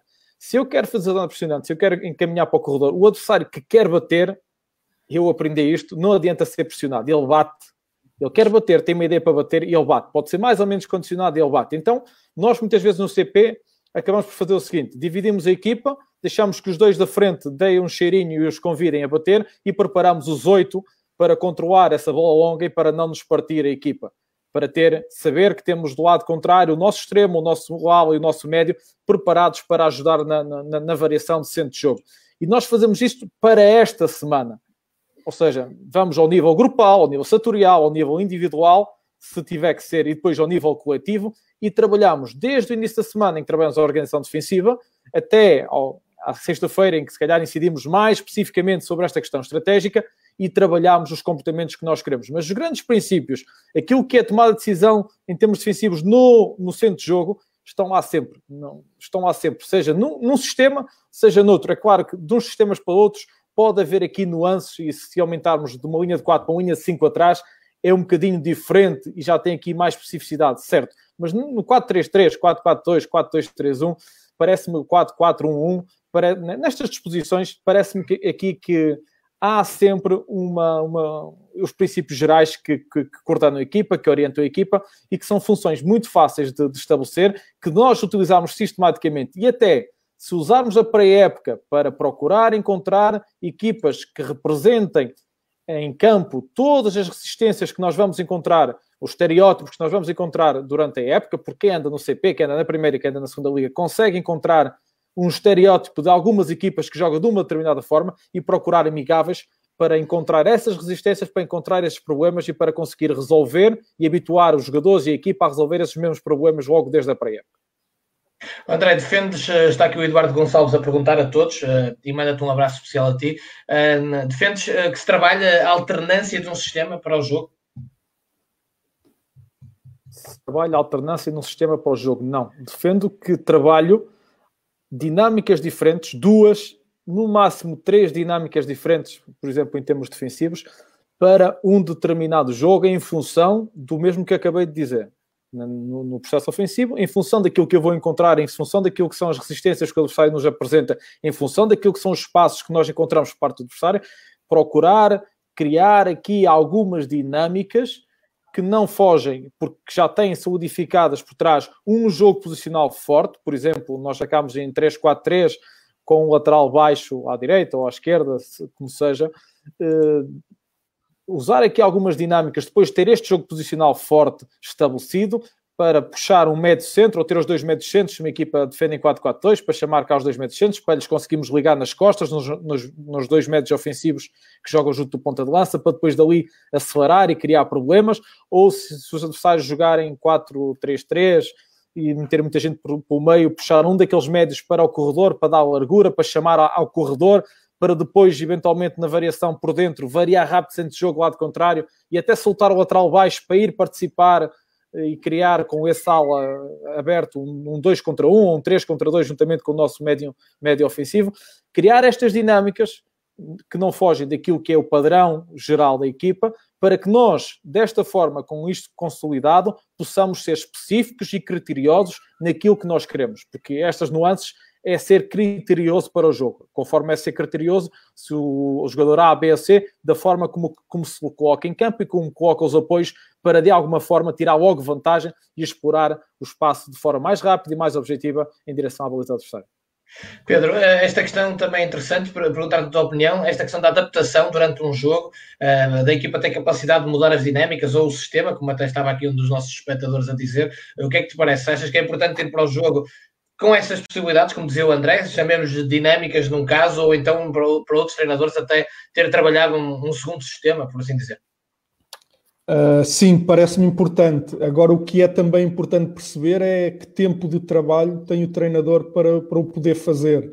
Ou seja, no nosso, no nosso caso em concreto, numa realidade em que ao fim de três semanas tínhamos o primeiro jogo, aliás, não chegou a três semanas, duas semanas e poucos dias, tínhamos logo o primeiro jogo oficial e depois a jogar de 3 em 3 dias ou de 4 em 4 dias já é tão difícil conseguir chegar no treino à, ao teu plano A, por assim dizer, que, que nem sempre sobra tempo para depois pensar num plano B. Agora, num cenário ideal, obviamente que, que será passares pelo processo de aprendizagem, desenvolvimento e consolidação do teu plano A e depois, obviamente, quanto mais armas tiveres, quanto maior variabilidade tu tiveres no teu jogo, certeza absoluta que vai estar, que vai, vai estar mais preparado para, para, para enfrentar os adversários. Mas é algo que, como eu, como eu disse, não é fácil, até porque quando, quando exigem resultados imediatos, tu tens que, antes de tudo mais, tens que preparar a tua equipa, e é aquilo que, eu acredito também, no, para que o teu plano A seja o mais forte possível. Depois disso, obviamente que, repito, quanto mais preparado estiveres, então se conseguires co colocar esses constrangimentos com a mudança do sistema dentro do próprio jogo, perfeito, de certeza absoluta que vais trazer muitas dificuldades ao adversário. Agora, se não tens tempo para treinar esse tal plano B, vais estar a colocar mais dificuldades a ti próprio ao passares a fazeres algo que não tiveste tempo para treinar do que propriamente ao, ao teu adversário. Portanto, concordo inteiramente com aquilo que disse o André, mas deixo esta, esta ressalva do é importante teres, teres tempo e se calhar é mais fácil quando um treinador está há mais que uma temporada num clube atingir um nível ótimo do ponto de vista tático do que propriamente quando se chega e, e passado um mês e pouco já estão a exigir resultados. Ora, eh, João, perguntar a mesma coisa sobre esta questão da adaptabilidade durante o jogo e também já agora o Pedro Elias pergunta no, no, no teu percurso de formação se havia preocupação com esta questão estratégica.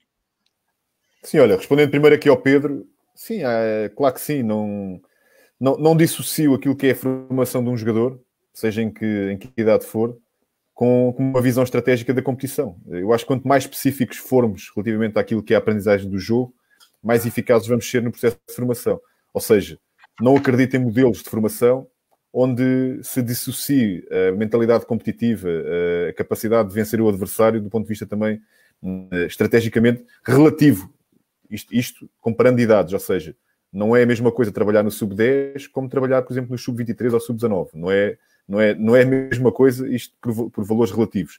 Mas acredito que quando estamos a ensinar o jogo, devemos ensinar o jogo com todas as suas dimensões e, e, e se dissociarmos alguma de, de ensino-aprendizagem. Depois é assim, relativamente a esta questão da estratégia. Uh, vamos, vamos, vamos, eu acho que o André falou muito bem sobre o tema. Acho que o Pedro também falou sobretudo sobre aquilo que é a importância de solidificar o plano A.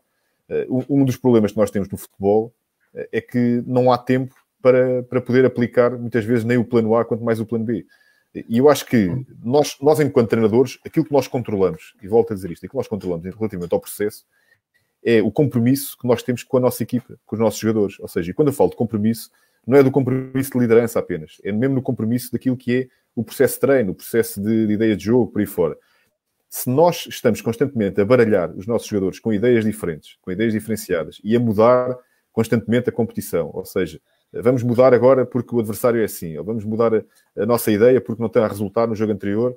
O que nós vamos garantir com isto é que não vamos ter um bom canal de comunicação e de compromisso com os nossos jogadores. Ou seja, nós conhecemos, para quem trabalha eh, no futebol, eh, nós conhecemos muito bem eh, a forma como os jogadores interpretam esta constante mudança de, de, estratégia, mudança de ideia de jogo, mudança de liderança.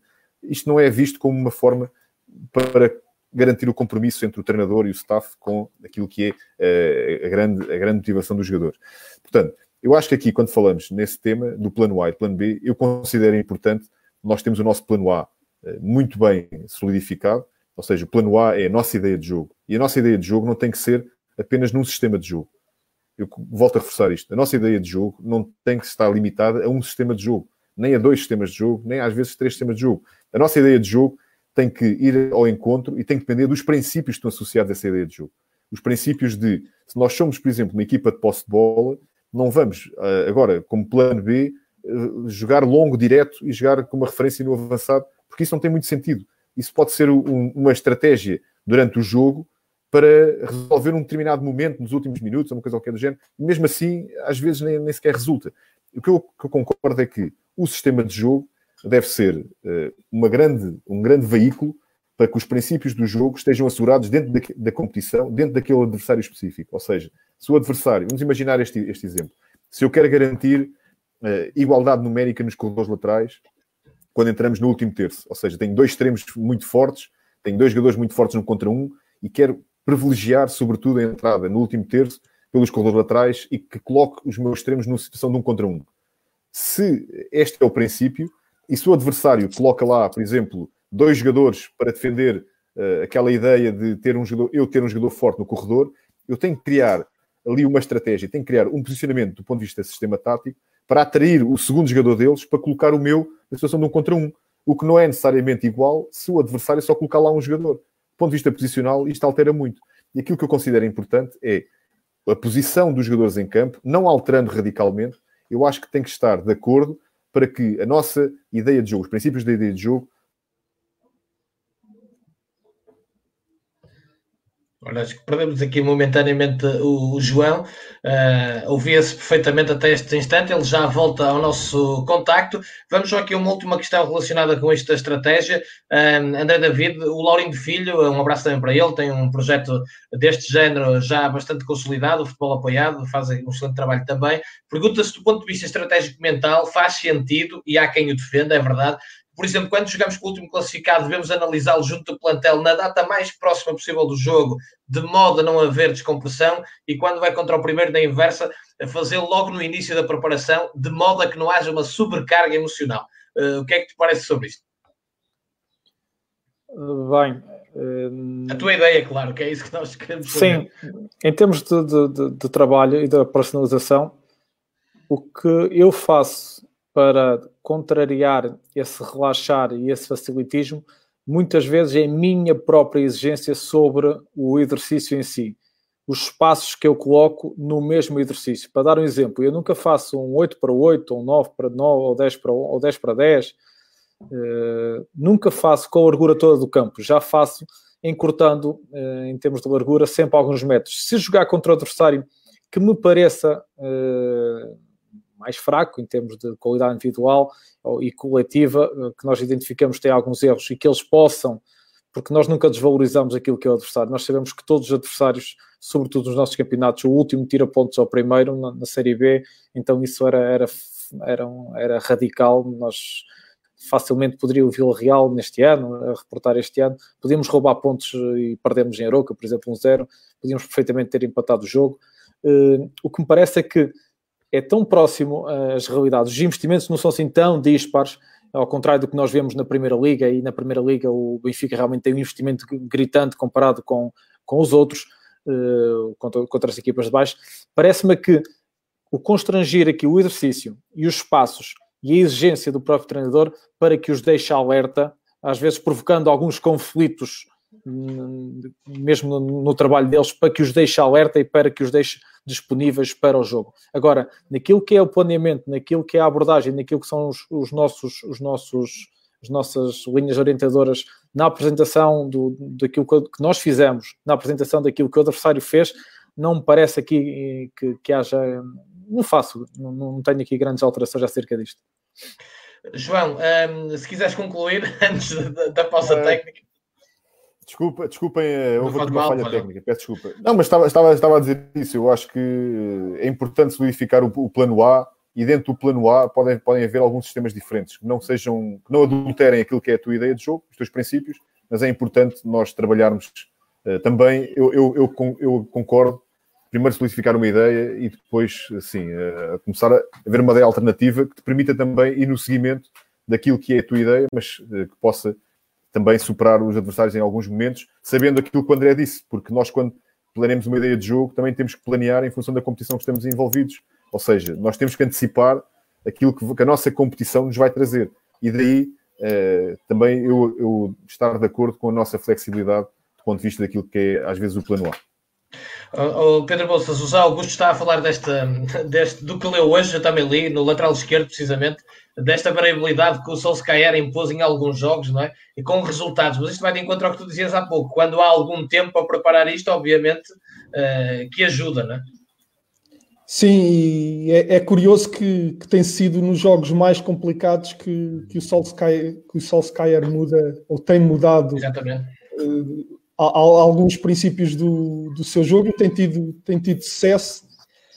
Uh, lá está, vem, vem reforçar um bocadinho aquilo que, que nós temos estado, temos estado aqui a falar, sobretudo quando é, o João deu um exemplo, deu um exemplo interessante, uh, aquela questão do depende sempre um bocadinho também da, da mais-valia do adversário, porque se tu fores inferior ao teu adversário, muito dificilmente, sem aqui alguma, algum, algum tipo de constrangimento preparado durante a semana para, para que apareça depois ao fim de semana, dificilmente tu vais vencer. Se ele é melhor que tu, se tem melhor jogador que tu, melhores jogadores que tu, se tem bons princípios, tu tens que de alguma forma conseguir conseguir enganá-lo. E eu acredito que este, este, lado estratégico ganha maior preponderância sobretudo nas equipas que vão defrontar enfrentar outras que têm mais argumentos que, que elas próprias ou têm jogos mais equilibrados. Agora imagina, se tu és uh, um clube grande e vais jogar contra, contra um, um clube que, que não ganha a ninguém, que não, não é o caso do André David, que é um campeonato muito equilibrado, ele falou sobre isso, mas no, há, há, jogos assim, há competições assim onde o desnível é grande. Obviamente que tu não tens que te preocupar tanto com a estratégia, obviamente que tens que ter sempre alguns cuidados, mas não precisas de passar a semana toda a ver como é que joga o Cascalheira se tu tens o, a equipa do Real Madrid ao teu dispor. Aquilo que tu fazes é mais que suficiente para, para ganhar o jogo. Ora bem, vamos aqui a algumas perguntas específicas na nossa parte final. João, vou começar por ti nesta, nesta pergunta do Ricardo Silva. Eh, como contrariar um bloco alto, um adversário com a construção com três homens, laterais projetados e dois médios em apoio? Bem, isso é quase perguntar como é que se contraria a equipa do, do Braga do Ruben Amorim. Exatamente. Ah, depende, é assim, depende, obviamente, depende da forma como tu. Para já depende de, de, das qualidades dos teus jogadores, depende da forma como tu queres uh, potenciar aquilo que os teus jogadores têm. Ou seja, uh, eu acho que há estratégias bem sucedidas. Se quiseres um bloco alto a pressionar aqui os jogadores por dentro, para já é tentares convidá-lo, tentares atrair a bola para uma determinada zona e, e tu sabes que naquela zona, quando a bola lá entrar, tu és forte na pressão e consegues recuperar a bola. E mesmo não recuperar dessa bola, tu estás preparado para uma, uma um cenário que seja uh, diferente desse, estás preparado com, com, com outras estratégias para, para, para cenário relativamente a esse. Ou seja, uh, há várias formas. Eu não, eu não consigo, eu quando penso na estratégia de um jogo, quando penso, por exemplo, superar um adversário, eu para já uh, penso, penso na estratégia, junto, juntos o meu staff, tentamos perceber de que forma é que, com não, não adulterando a nossa ideia de jogo, com o jogador que temos à nossa disposição, com a qualidade dos jogadores que temos à nossa disposição, vamos conseguir superar, por exemplo, neste caso, esta, esta, esta saída a três com dois laterais projetados e dois médios em apoio. Como é que nós vamos conseguir superar isto de forma mais eficaz? É, sendo que um dos nossos princípios é pressionar alto e tentar recuperar a bola o mais, mais alto possível. Como é que nós vamos fazer isso? E tentar também perceber que tipo de fragilidade é que tem o adversário, ou seja, é, dos três, dos três jogadores que estão a construir, qual deles constrói pior e qual deles constrói melhor, qual deles é que progride com a bola, qual deles é que não, não tem capacidade de progredir com bola, qual o lateral mais forte, os médios, qual, quais deles conseguem, ou seja, avaliar o perfil dos jogadores que estão à nossa disposição, avaliar aquilo que é o adversário do ponto de vista individual e do ponto de vista de dinâmicas, daquilo que pode ser padrão ou não, pode haver padrão ou não, e tentar perceber qual é a zona onde nós queremos recuperar a bola e mesmo que não recuperemos a bola nessa zona, estamos preparados para depois não, não, não, não apanhar surpresas. Essa, essa, essa eu acho que é uma pergunta que não, não há uma fórmula correta para dizer que devemos pressionar desta forma, porque depende de muitos fatores. Million dollar question, pode-se dizer, uh, e muita gente procura, aliás, aqui também temos debatido muitas vezes é como é que se uh, consegue tornear as linhas defensivas de 5, 6 ou até de 7, como muitas vezes uh, se tem criado. Um, lanço aqui mais uma questão, depois toda a gente pode falar sobre estas questões todas, por uma questão de tempo. André David, trabalho físico sem bola tem lugar no teu treino?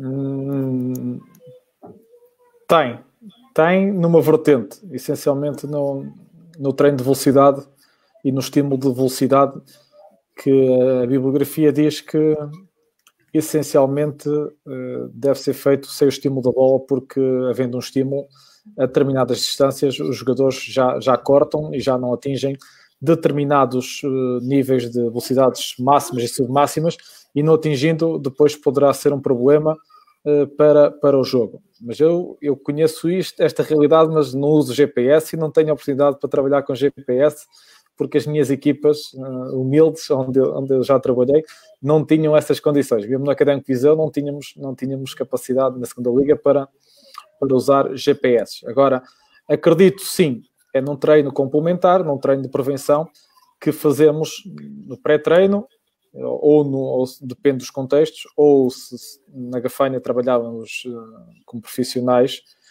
uh, e tínhamos sempre um, um, tempo antes do treino, ou até no, na parte da tarde ou da parte da manhã, para trabalhar esta questão mais física, o treino de mobilidade e de flexibilidade e o treino de força de forma isolada e, e, e de certa forma preparando os, os, os, atletas e os déficits musculares que alguns possam, pudessem apresentar para aquilo que era a competição, mas no próprio treino, à exceção da velocidade, não, não, é tudo integrado e acreditamos que os ganhos que temos com, com, com o treino em si eh, para a ideia e trabalhando sempre para a ideia é fundamental para aquilo que nós queremos ver, porque o tempo de treino já nunca, nunca é muito e se vamos perder com outros objetivos que não sejam a nossa ideia de jogo, eh, vamos estar a regredir e vamos estar a perder tempo. E eu não gosto de perder tempo.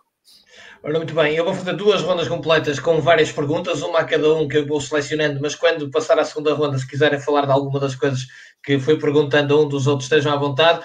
Pedro Bolsas, o João Fontão uh, pergunta se é benéfico ir contra certos princípios do nosso modelo de jogo num exercício para uma equipa, a fim de treinar a outra para proporcionar problemas diferentes aos nossos jogadores. Exemplo, a nossa transição defensiva é sempre agressiva sobre o portador da bola e quando enfrentamos uma equipa que procura organizar rapidamente o momento da perda de posse de bola. Portanto, ehm, é esta a pergunta do, do João Fontão, do João Fontão, que até colocou várias vezes eh, e eu não quis esquecer dela eh, para lançar aqui para a discussão. Olha, benéfico não é, porque todos fazem parte do teu plantel e aquilo que seria mais benéfico era teres o grupo inteiro a trabalhar em função daquilo que é a tua ideia de jogo. Uh, e quando digo benéfico, não é benéfico para aquele grupo em específico, em específico que está a passar por essa situação. Agora, no alto rendimento, onde tu és obrigado a, a vencer, é, muitas vezes tens que ignorar ou tens que deixar de lado aquilo que momentaneamente é melhor para aquele grupo de jogadores em função daquilo que é melhor para a tua equipa. Ou seja, imagina, que eu sou um jogador que estou na parte do exercício que estou a recriar o comportamento do meu adversário. Se calhar naquele momento não estou, não estou a retirar muito daquilo e não está a ser muito agradável para mim. Mas tenho que pôr o nós, tenho que pôr a equipa à frente do meu eu, desde que o treinador também tenha a sensibilidade para não passar um treino inteiro com o mesmo grupo de jogadores a fazerem comportamentos ou reproduzirem comportamentos que não nos interessam muito, mas que, que procuram mais simular aquilo que faz o adversário. Portanto, é importante que o treinador tenha essa sensibilidade para não subcarregar o, os seus jogadores com, com isso. Eu creio que, que é fundamental. Se, se, queres treinar um pouco do ponto de vista estratégico, vais sempre em algum momento ter jogadores a fazer ou a reproduzirem comportamentos que não são aqueles que tu queres. Agora, cabe ao treinador ter esta sensibilidade para saber dosear, se calhar depende do que tu queres, mas eh, se todos os jogadores passarem por aquela situação, se calhar eh, já é um bocadinho menos constrangedor para, para um jogador. Uh, para, para, para, que aquelas que são teoricamente as tuas segundas linhas não, não se sintam parte do treino como só, só estou cá para desenvolver os outros. E portanto, depende da forma como o treinador monta isto no treino porque benéfico para quem está a passar por aquilo não é. Agora, benéfico para a equipa, sim, em muitas, em muitas situações eh, é benéfico para a equipa e quando tu és pago para, para fazer aquela atividade, tens que perceber que há momentos em que o nós está acima do eu e que tu tens que perceber, se calhar nestes 5 ou 6 minutos eu vou, tar, vou ter que estar a fazer algo que não é assim tão interessante, mas desde que depois também seja compensado no, no restante treino. Obviamente, se eu for um jogador e passar a semana inteira do, na equipa da Coca-Cola a, a, reproduzir comportamentos que, que, não vão ser aqueles que a minha equipa vai ter, obviamente que eu mesmo enquanto jogador não vou, não vou, não só não me vou desenvolver, como não vou gostar disso. E, portanto, depois cabe ao treinador ter essa sensibilidade para ir gerindo as coisas de maneira a que todos possam ter possibilidades de evoluir, mas também, e mais importante que isso, quando estás no alto rendimento e te obrigam a ter resultados, que a equipa evolua. João Tralhão, é uma pergunta diretamente para ti. Uh, falou, falaste de criatividade. Até que ponto dás liberdade em campo ao jogador mais criativo da equipa e há diferenciação no treino do mesmo? Até que ponto, até que ponto eh, é assim? Eh, a criatividade eu acho que tem que ser, tem que ser dada a todos os jogadores. Eu acho que dar, dar liberdade à criatividade dos jogadores todos é dar-lhes a possibilidade de tomarem decisões. Ou seja, mas a decisão, a tomada de decisão não é uma, uma decisão caótica, ou seja, não há, não há uma ideia caótica sobre a nossa forma de jogar. Há uma ideia que tem limites, que tem limitações, que tem, obviamente, uma abertura para que nós possamos tomar decisões, mas essas decisões têm que ir ao encontro de uma ideia coletiva, ou seja, toda a gente tem que tomar decisões para que a equipa possa ter sucesso no final. E daí a, a importância que eu dou ao coletivo, ou seja, nós não vamos conseguir uh, atingir os nossos objetivos, nós não vamos entrar numa competição, nós não vamos treinar só por treinar, só por cada um mostrar o seu, o seu papel. Nós, quando entrarmos numa competição, entraremos como equipa. Só, só, é daí o sentido do treino, daí o sentido de haver um treinador, daí o sentido de haver uma equipa técnica, daí o sentido de haver um coletivo. Ou seja, é necessário que esta criatividade seja aberta a todos os jogadores, mas que, que tenha uh, limitações. Quando digo limitações, digo estas limitações são definidas pela nossa ideia do jogo, pela forma como nós queremos, do ponto de vista daquilo que é a aplicação da nossa forma de jogar no treino, no treino e na competição, essas limitações é que vão Uh, também condicionar essas decisões. Agora, tem que ser criativos, tem que re recriar situações no jogo. E se tiver um jogador, eu percebo a questão, é, se, se, vamos imaginar que há um típico 10, um tradicional 10, que pega na bola e faz aquilo que lhe apetece e que joga liberdade. Dificilmente esse jogador irá caber na equipa, nas minhas equipas, se adulterar aquilo que é o sentido coletivo do jogo. Agora, se esse jogador conseguir introduzir-se nas dinâmicas, conseguir perceber que todo o seu potencial, todas as suas qualidades tem que ser ao serviço de um coletivo e todos os que estão a correr, eu acho que sim, eu acho que é, não, há, não há forma melhor do que ter um jogador desse género na tua equipa que consiga uh, acrescentar valor à tua ideia de jogo. Portanto, tem a liberdade total. Em relação aos exercícios, uh, não, não, não me parece que seja, não me parece que, atenção, o exercício não é, um, não é um castigo para o treinador, nem é um castigo para o jogador. Os exercícios são ferramentas que nós temos para ensinar o jogo, para procurar desenvolver as nossas ideias do jogo. Ou seja, não é um castigo para ninguém, não é uma avaliação para ninguém. O exercício serve, sobretudo, para promover dinâmicas da nossa equipa, para desenvolver, para ensinar, para aprender. Ou seja, quando falamos nisto, nós estamos a falar que esse jogador tem que ser uh, condicionado de forma diferente. Não. Aquilo que acontece é o seguinte: há jogadores, e nós sabemos que no, no, no futebol profissional, no alto nível, há jogadores que têm que ter algum cuidado especial relativamente à criação dos exercícios. Se calhar há uns que fazem menos tempo, se calhar outros fazem menos tempo, se calhar há uns que fazem menos repetições, outros mais repetições, mas aquilo que não pode ser dissociado é a exigência que nós temos com esses jogadores, ou seja, a disciplina que ele tem que ter relativamente a, a, ao cumprimento da tarefa do exercício, isso não pode ser dissociado de nenhum jogador. Pode ser é, gerido em função daquilo que é a idade dele, do cansaço dele, da utilização dele no jogo anterior, por aí fora. Eu acho que essa sim. Agora, um jogador muito criativo que faça o que lhe apetecer, eh, não, não cabe na minha equipe.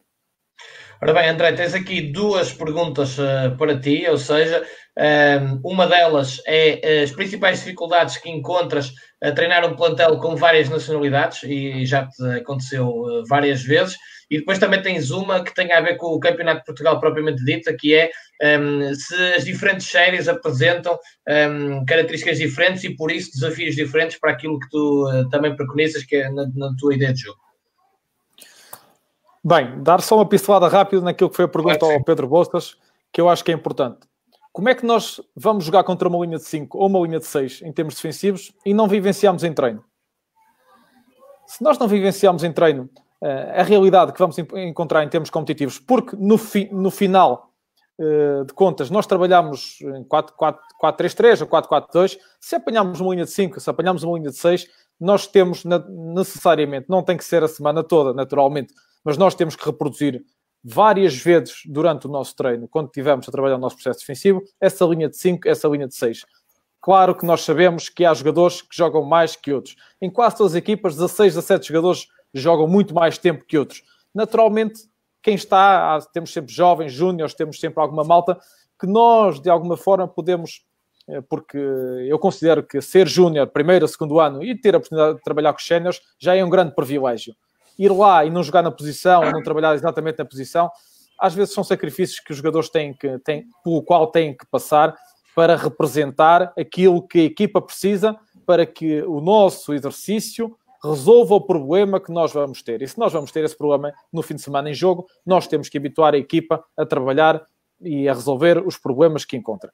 Quanto às nacionalidades, as nacionalidades levou-me uh, a perceber uma coisa que nunca tinha percebido e quando estudava achava que era treta e achava que era história de jornalistas. Aí o jogador tem que se adaptar, o jogador tem que se adaptar, o jogador tem que se adaptar e não tinha muito bem noção do que é isto. E para quem não tem, para quem não teve a oportunidade ainda de, de trabalhar com alguns jovens de outras nacionalidades, isto é verdade.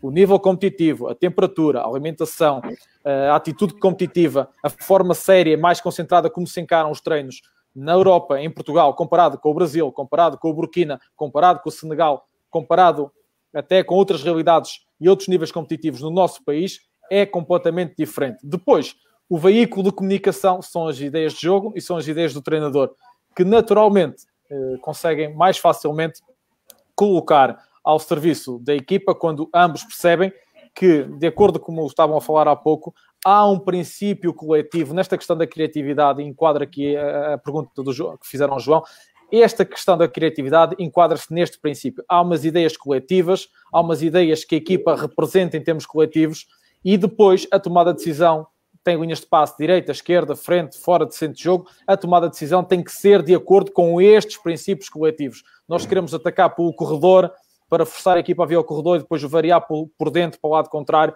ou variar por trás para o lado contrário. Nós sabemos que este é um princípio coletivo, isto é o que demora tempo, isto é que demora colocar tempo e espaço de colocar a equipa a pensar de forma coletiva durante, durante muito tempo e durante todo o jogo. Este, esta intensidade coletiva é que é fundamental. E isto nós conseguimos, e, este, e os exercícios é que são os padrões de comunicação entre vários jogadores. Depois, se o treinador não falar a mesma língua, não se fizer perceber, não se fizer perceber porque o jogador precisa saber o como, o porquê, o quando e o onde as coisas acontecem, às vezes torna-se mais difícil eles assimilarem, eles jogarem, porque muitas vezes, na dificuldade de, de, de, comunicação, eles jogam o jogo pelo jogo, eles jogam o jogo de cor, e nós não isso que queremos, nós queremos um jogo pensado, queremos um jogo de decisões, e saber decisões implica saber o como, o porquê e quando as coisas acontecem.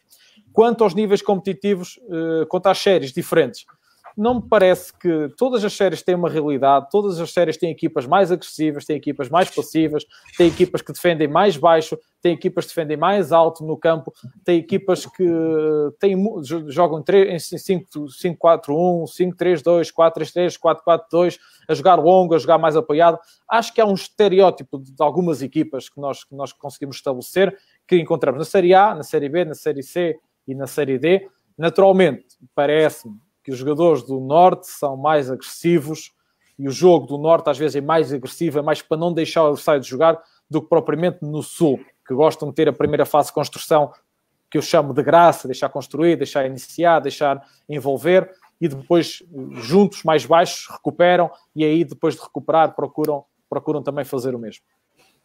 Muito bem, para fecharmos, Pedro Bolsas, lanço eu outra Million Dollar Question, que é a diferença entre rendimento e potencial e em qual delas apostar?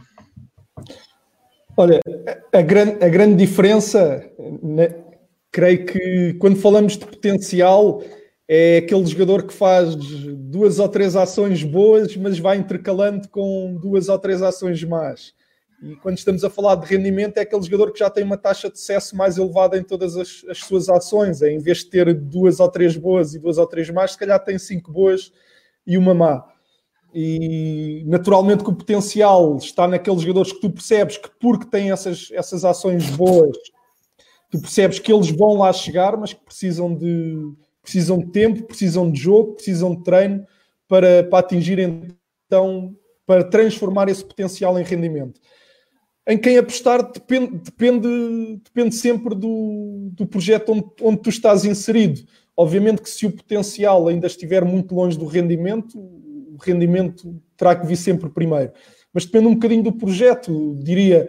Se, se estás num clube que, que, mais do que do que vencer, vencer todos queremos, mas imagina, é um clube que não luta pelo título de campeão e qualquer lugar entre o sexto e o décimo é igual ficar em sexto ou em décimo.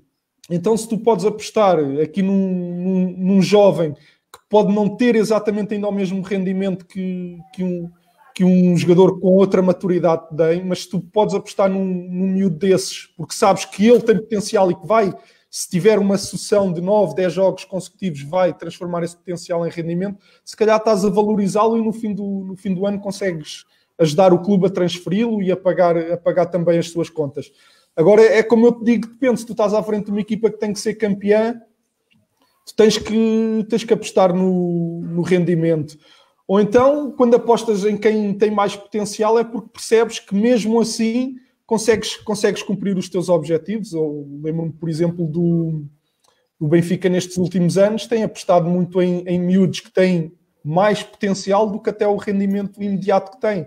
Agora, o rendimento que eles já têm já lhes dá garantias, independentemente de não serem projetos fechados, e porque o próprio coletivo, se tiver uma forma de sustentar esse esse potencial individual que os jogadores têm, acaba por ser mais fácil também do que teres uma equipa só com miúdos de potencial. Portanto, em quem apostar depende sempre do, do clube onde tu estás, do projeto esportivo e, eh, diria até financeiro do clube, sendo que quando queres ganhar, obviamente que, que, o rendimento tem que, tem que vir sempre primeiro. Mas nós, como treinadores, também já temos que perceber que, que se calhar para um clube é mais importante, depende do contexto, mas se calhar para um clube é mais importante fazer despontar dois ou três miúdos que, que os consiga rentabilizar do que ficar só um lugar acima na classificação quando isso não, não se traduz no apuramento para uma competição europeia ou sul-americana e, portanto, depende sempre do, do projeto onde estás inserido. Pedro, eh, para depois dar a oportunidade ao João e ao André de falarem sobre isto para fecharmos mesmo, por exemplo, no, no, no, que nos puderes contar, no contexto de Santos, como é que se detecta que um jogador da equipa B está preparado para a A? É nesta aproximação entre o potencial e o rendimento, de acordo com o que explicaste?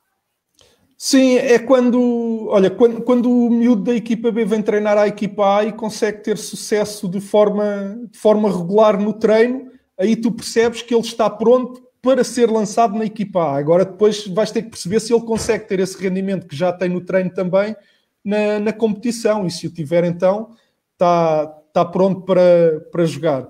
Agora, obviamente que enquanto, enquanto os jogadores não chegam à equipa A e o treinador não os vê naquele, naquele ritmo, o Luís Castro falava um bocadinho sobre isto, a diferença do sub-19 para, para as equipas A é, é gigantesca, quase que nem é o mesmo quase que nem é o mesmo desporto pela diferença de ritmo de treino e de ritmo de jogo. E portanto, tu só consegues aferir se aquele jogador está, está preparado se o tiveres ali contigo. Ou seja, eu não consigo olhar para um jogador que joga futebol sub-19 e dizer eu pego neste miúdo e ele já joga e já tem rendimento na equipa. Ah, acho que isso é impossível. Tens que experimentar, tens que o ver em treino.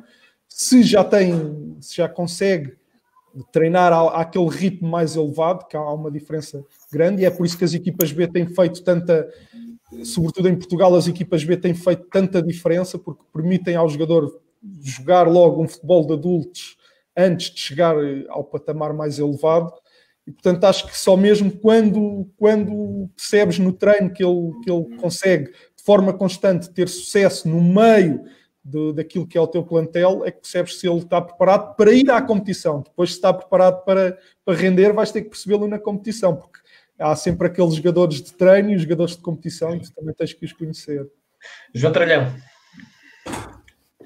Bem, a questão, eu responderia: gosto de jogadores com rendimento, com potencial, ou seja, isso é o cenário ideal. Jogadores de rendimento, mas que tenham potencial, porque tu consegues, apesar de eles já terem rendimento, consegues maximizar aquilo que é o, o, talento deles. Obviamente que eu percebo a tua questão, se é para apostar em jogadores que já tenham rendimento e que o potencial seja baixo, ou se eh, apostar nos jogadores que têm um rendimento se calhar Exatamente. menor, mas que tenham um potencial grande para crescer. Eh, obviamente que eu, eu prefiro sempre jogadores, isto para, para fazer o resumo de tudo o que falámos aqui e tudo aquilo que eu defendo e tudo aquilo que são as minhas convicções relativamente ao, ao processo de treino e ao futebol, é que eu prefiro jogadores que tenham potencial, ou seja, jogadores que tenham potencial para poder jogar de uma determinada forma, para poderem crescer o seu talento e para poder maximizar todas as suas qualidades. Porque isso é que é a grande missão dos treinadores, seja em que nível for. Eh, a missão do treinador é ganhar, mas é ganhar, mas quando eu digo ganhar, não é só ganhar a competição, ganhar o jogo, é também ganhar jogadores, ou seja, transformar os jogadores, poder transformar aquele jogador que está num determinado nível e passá-lo para outro nível.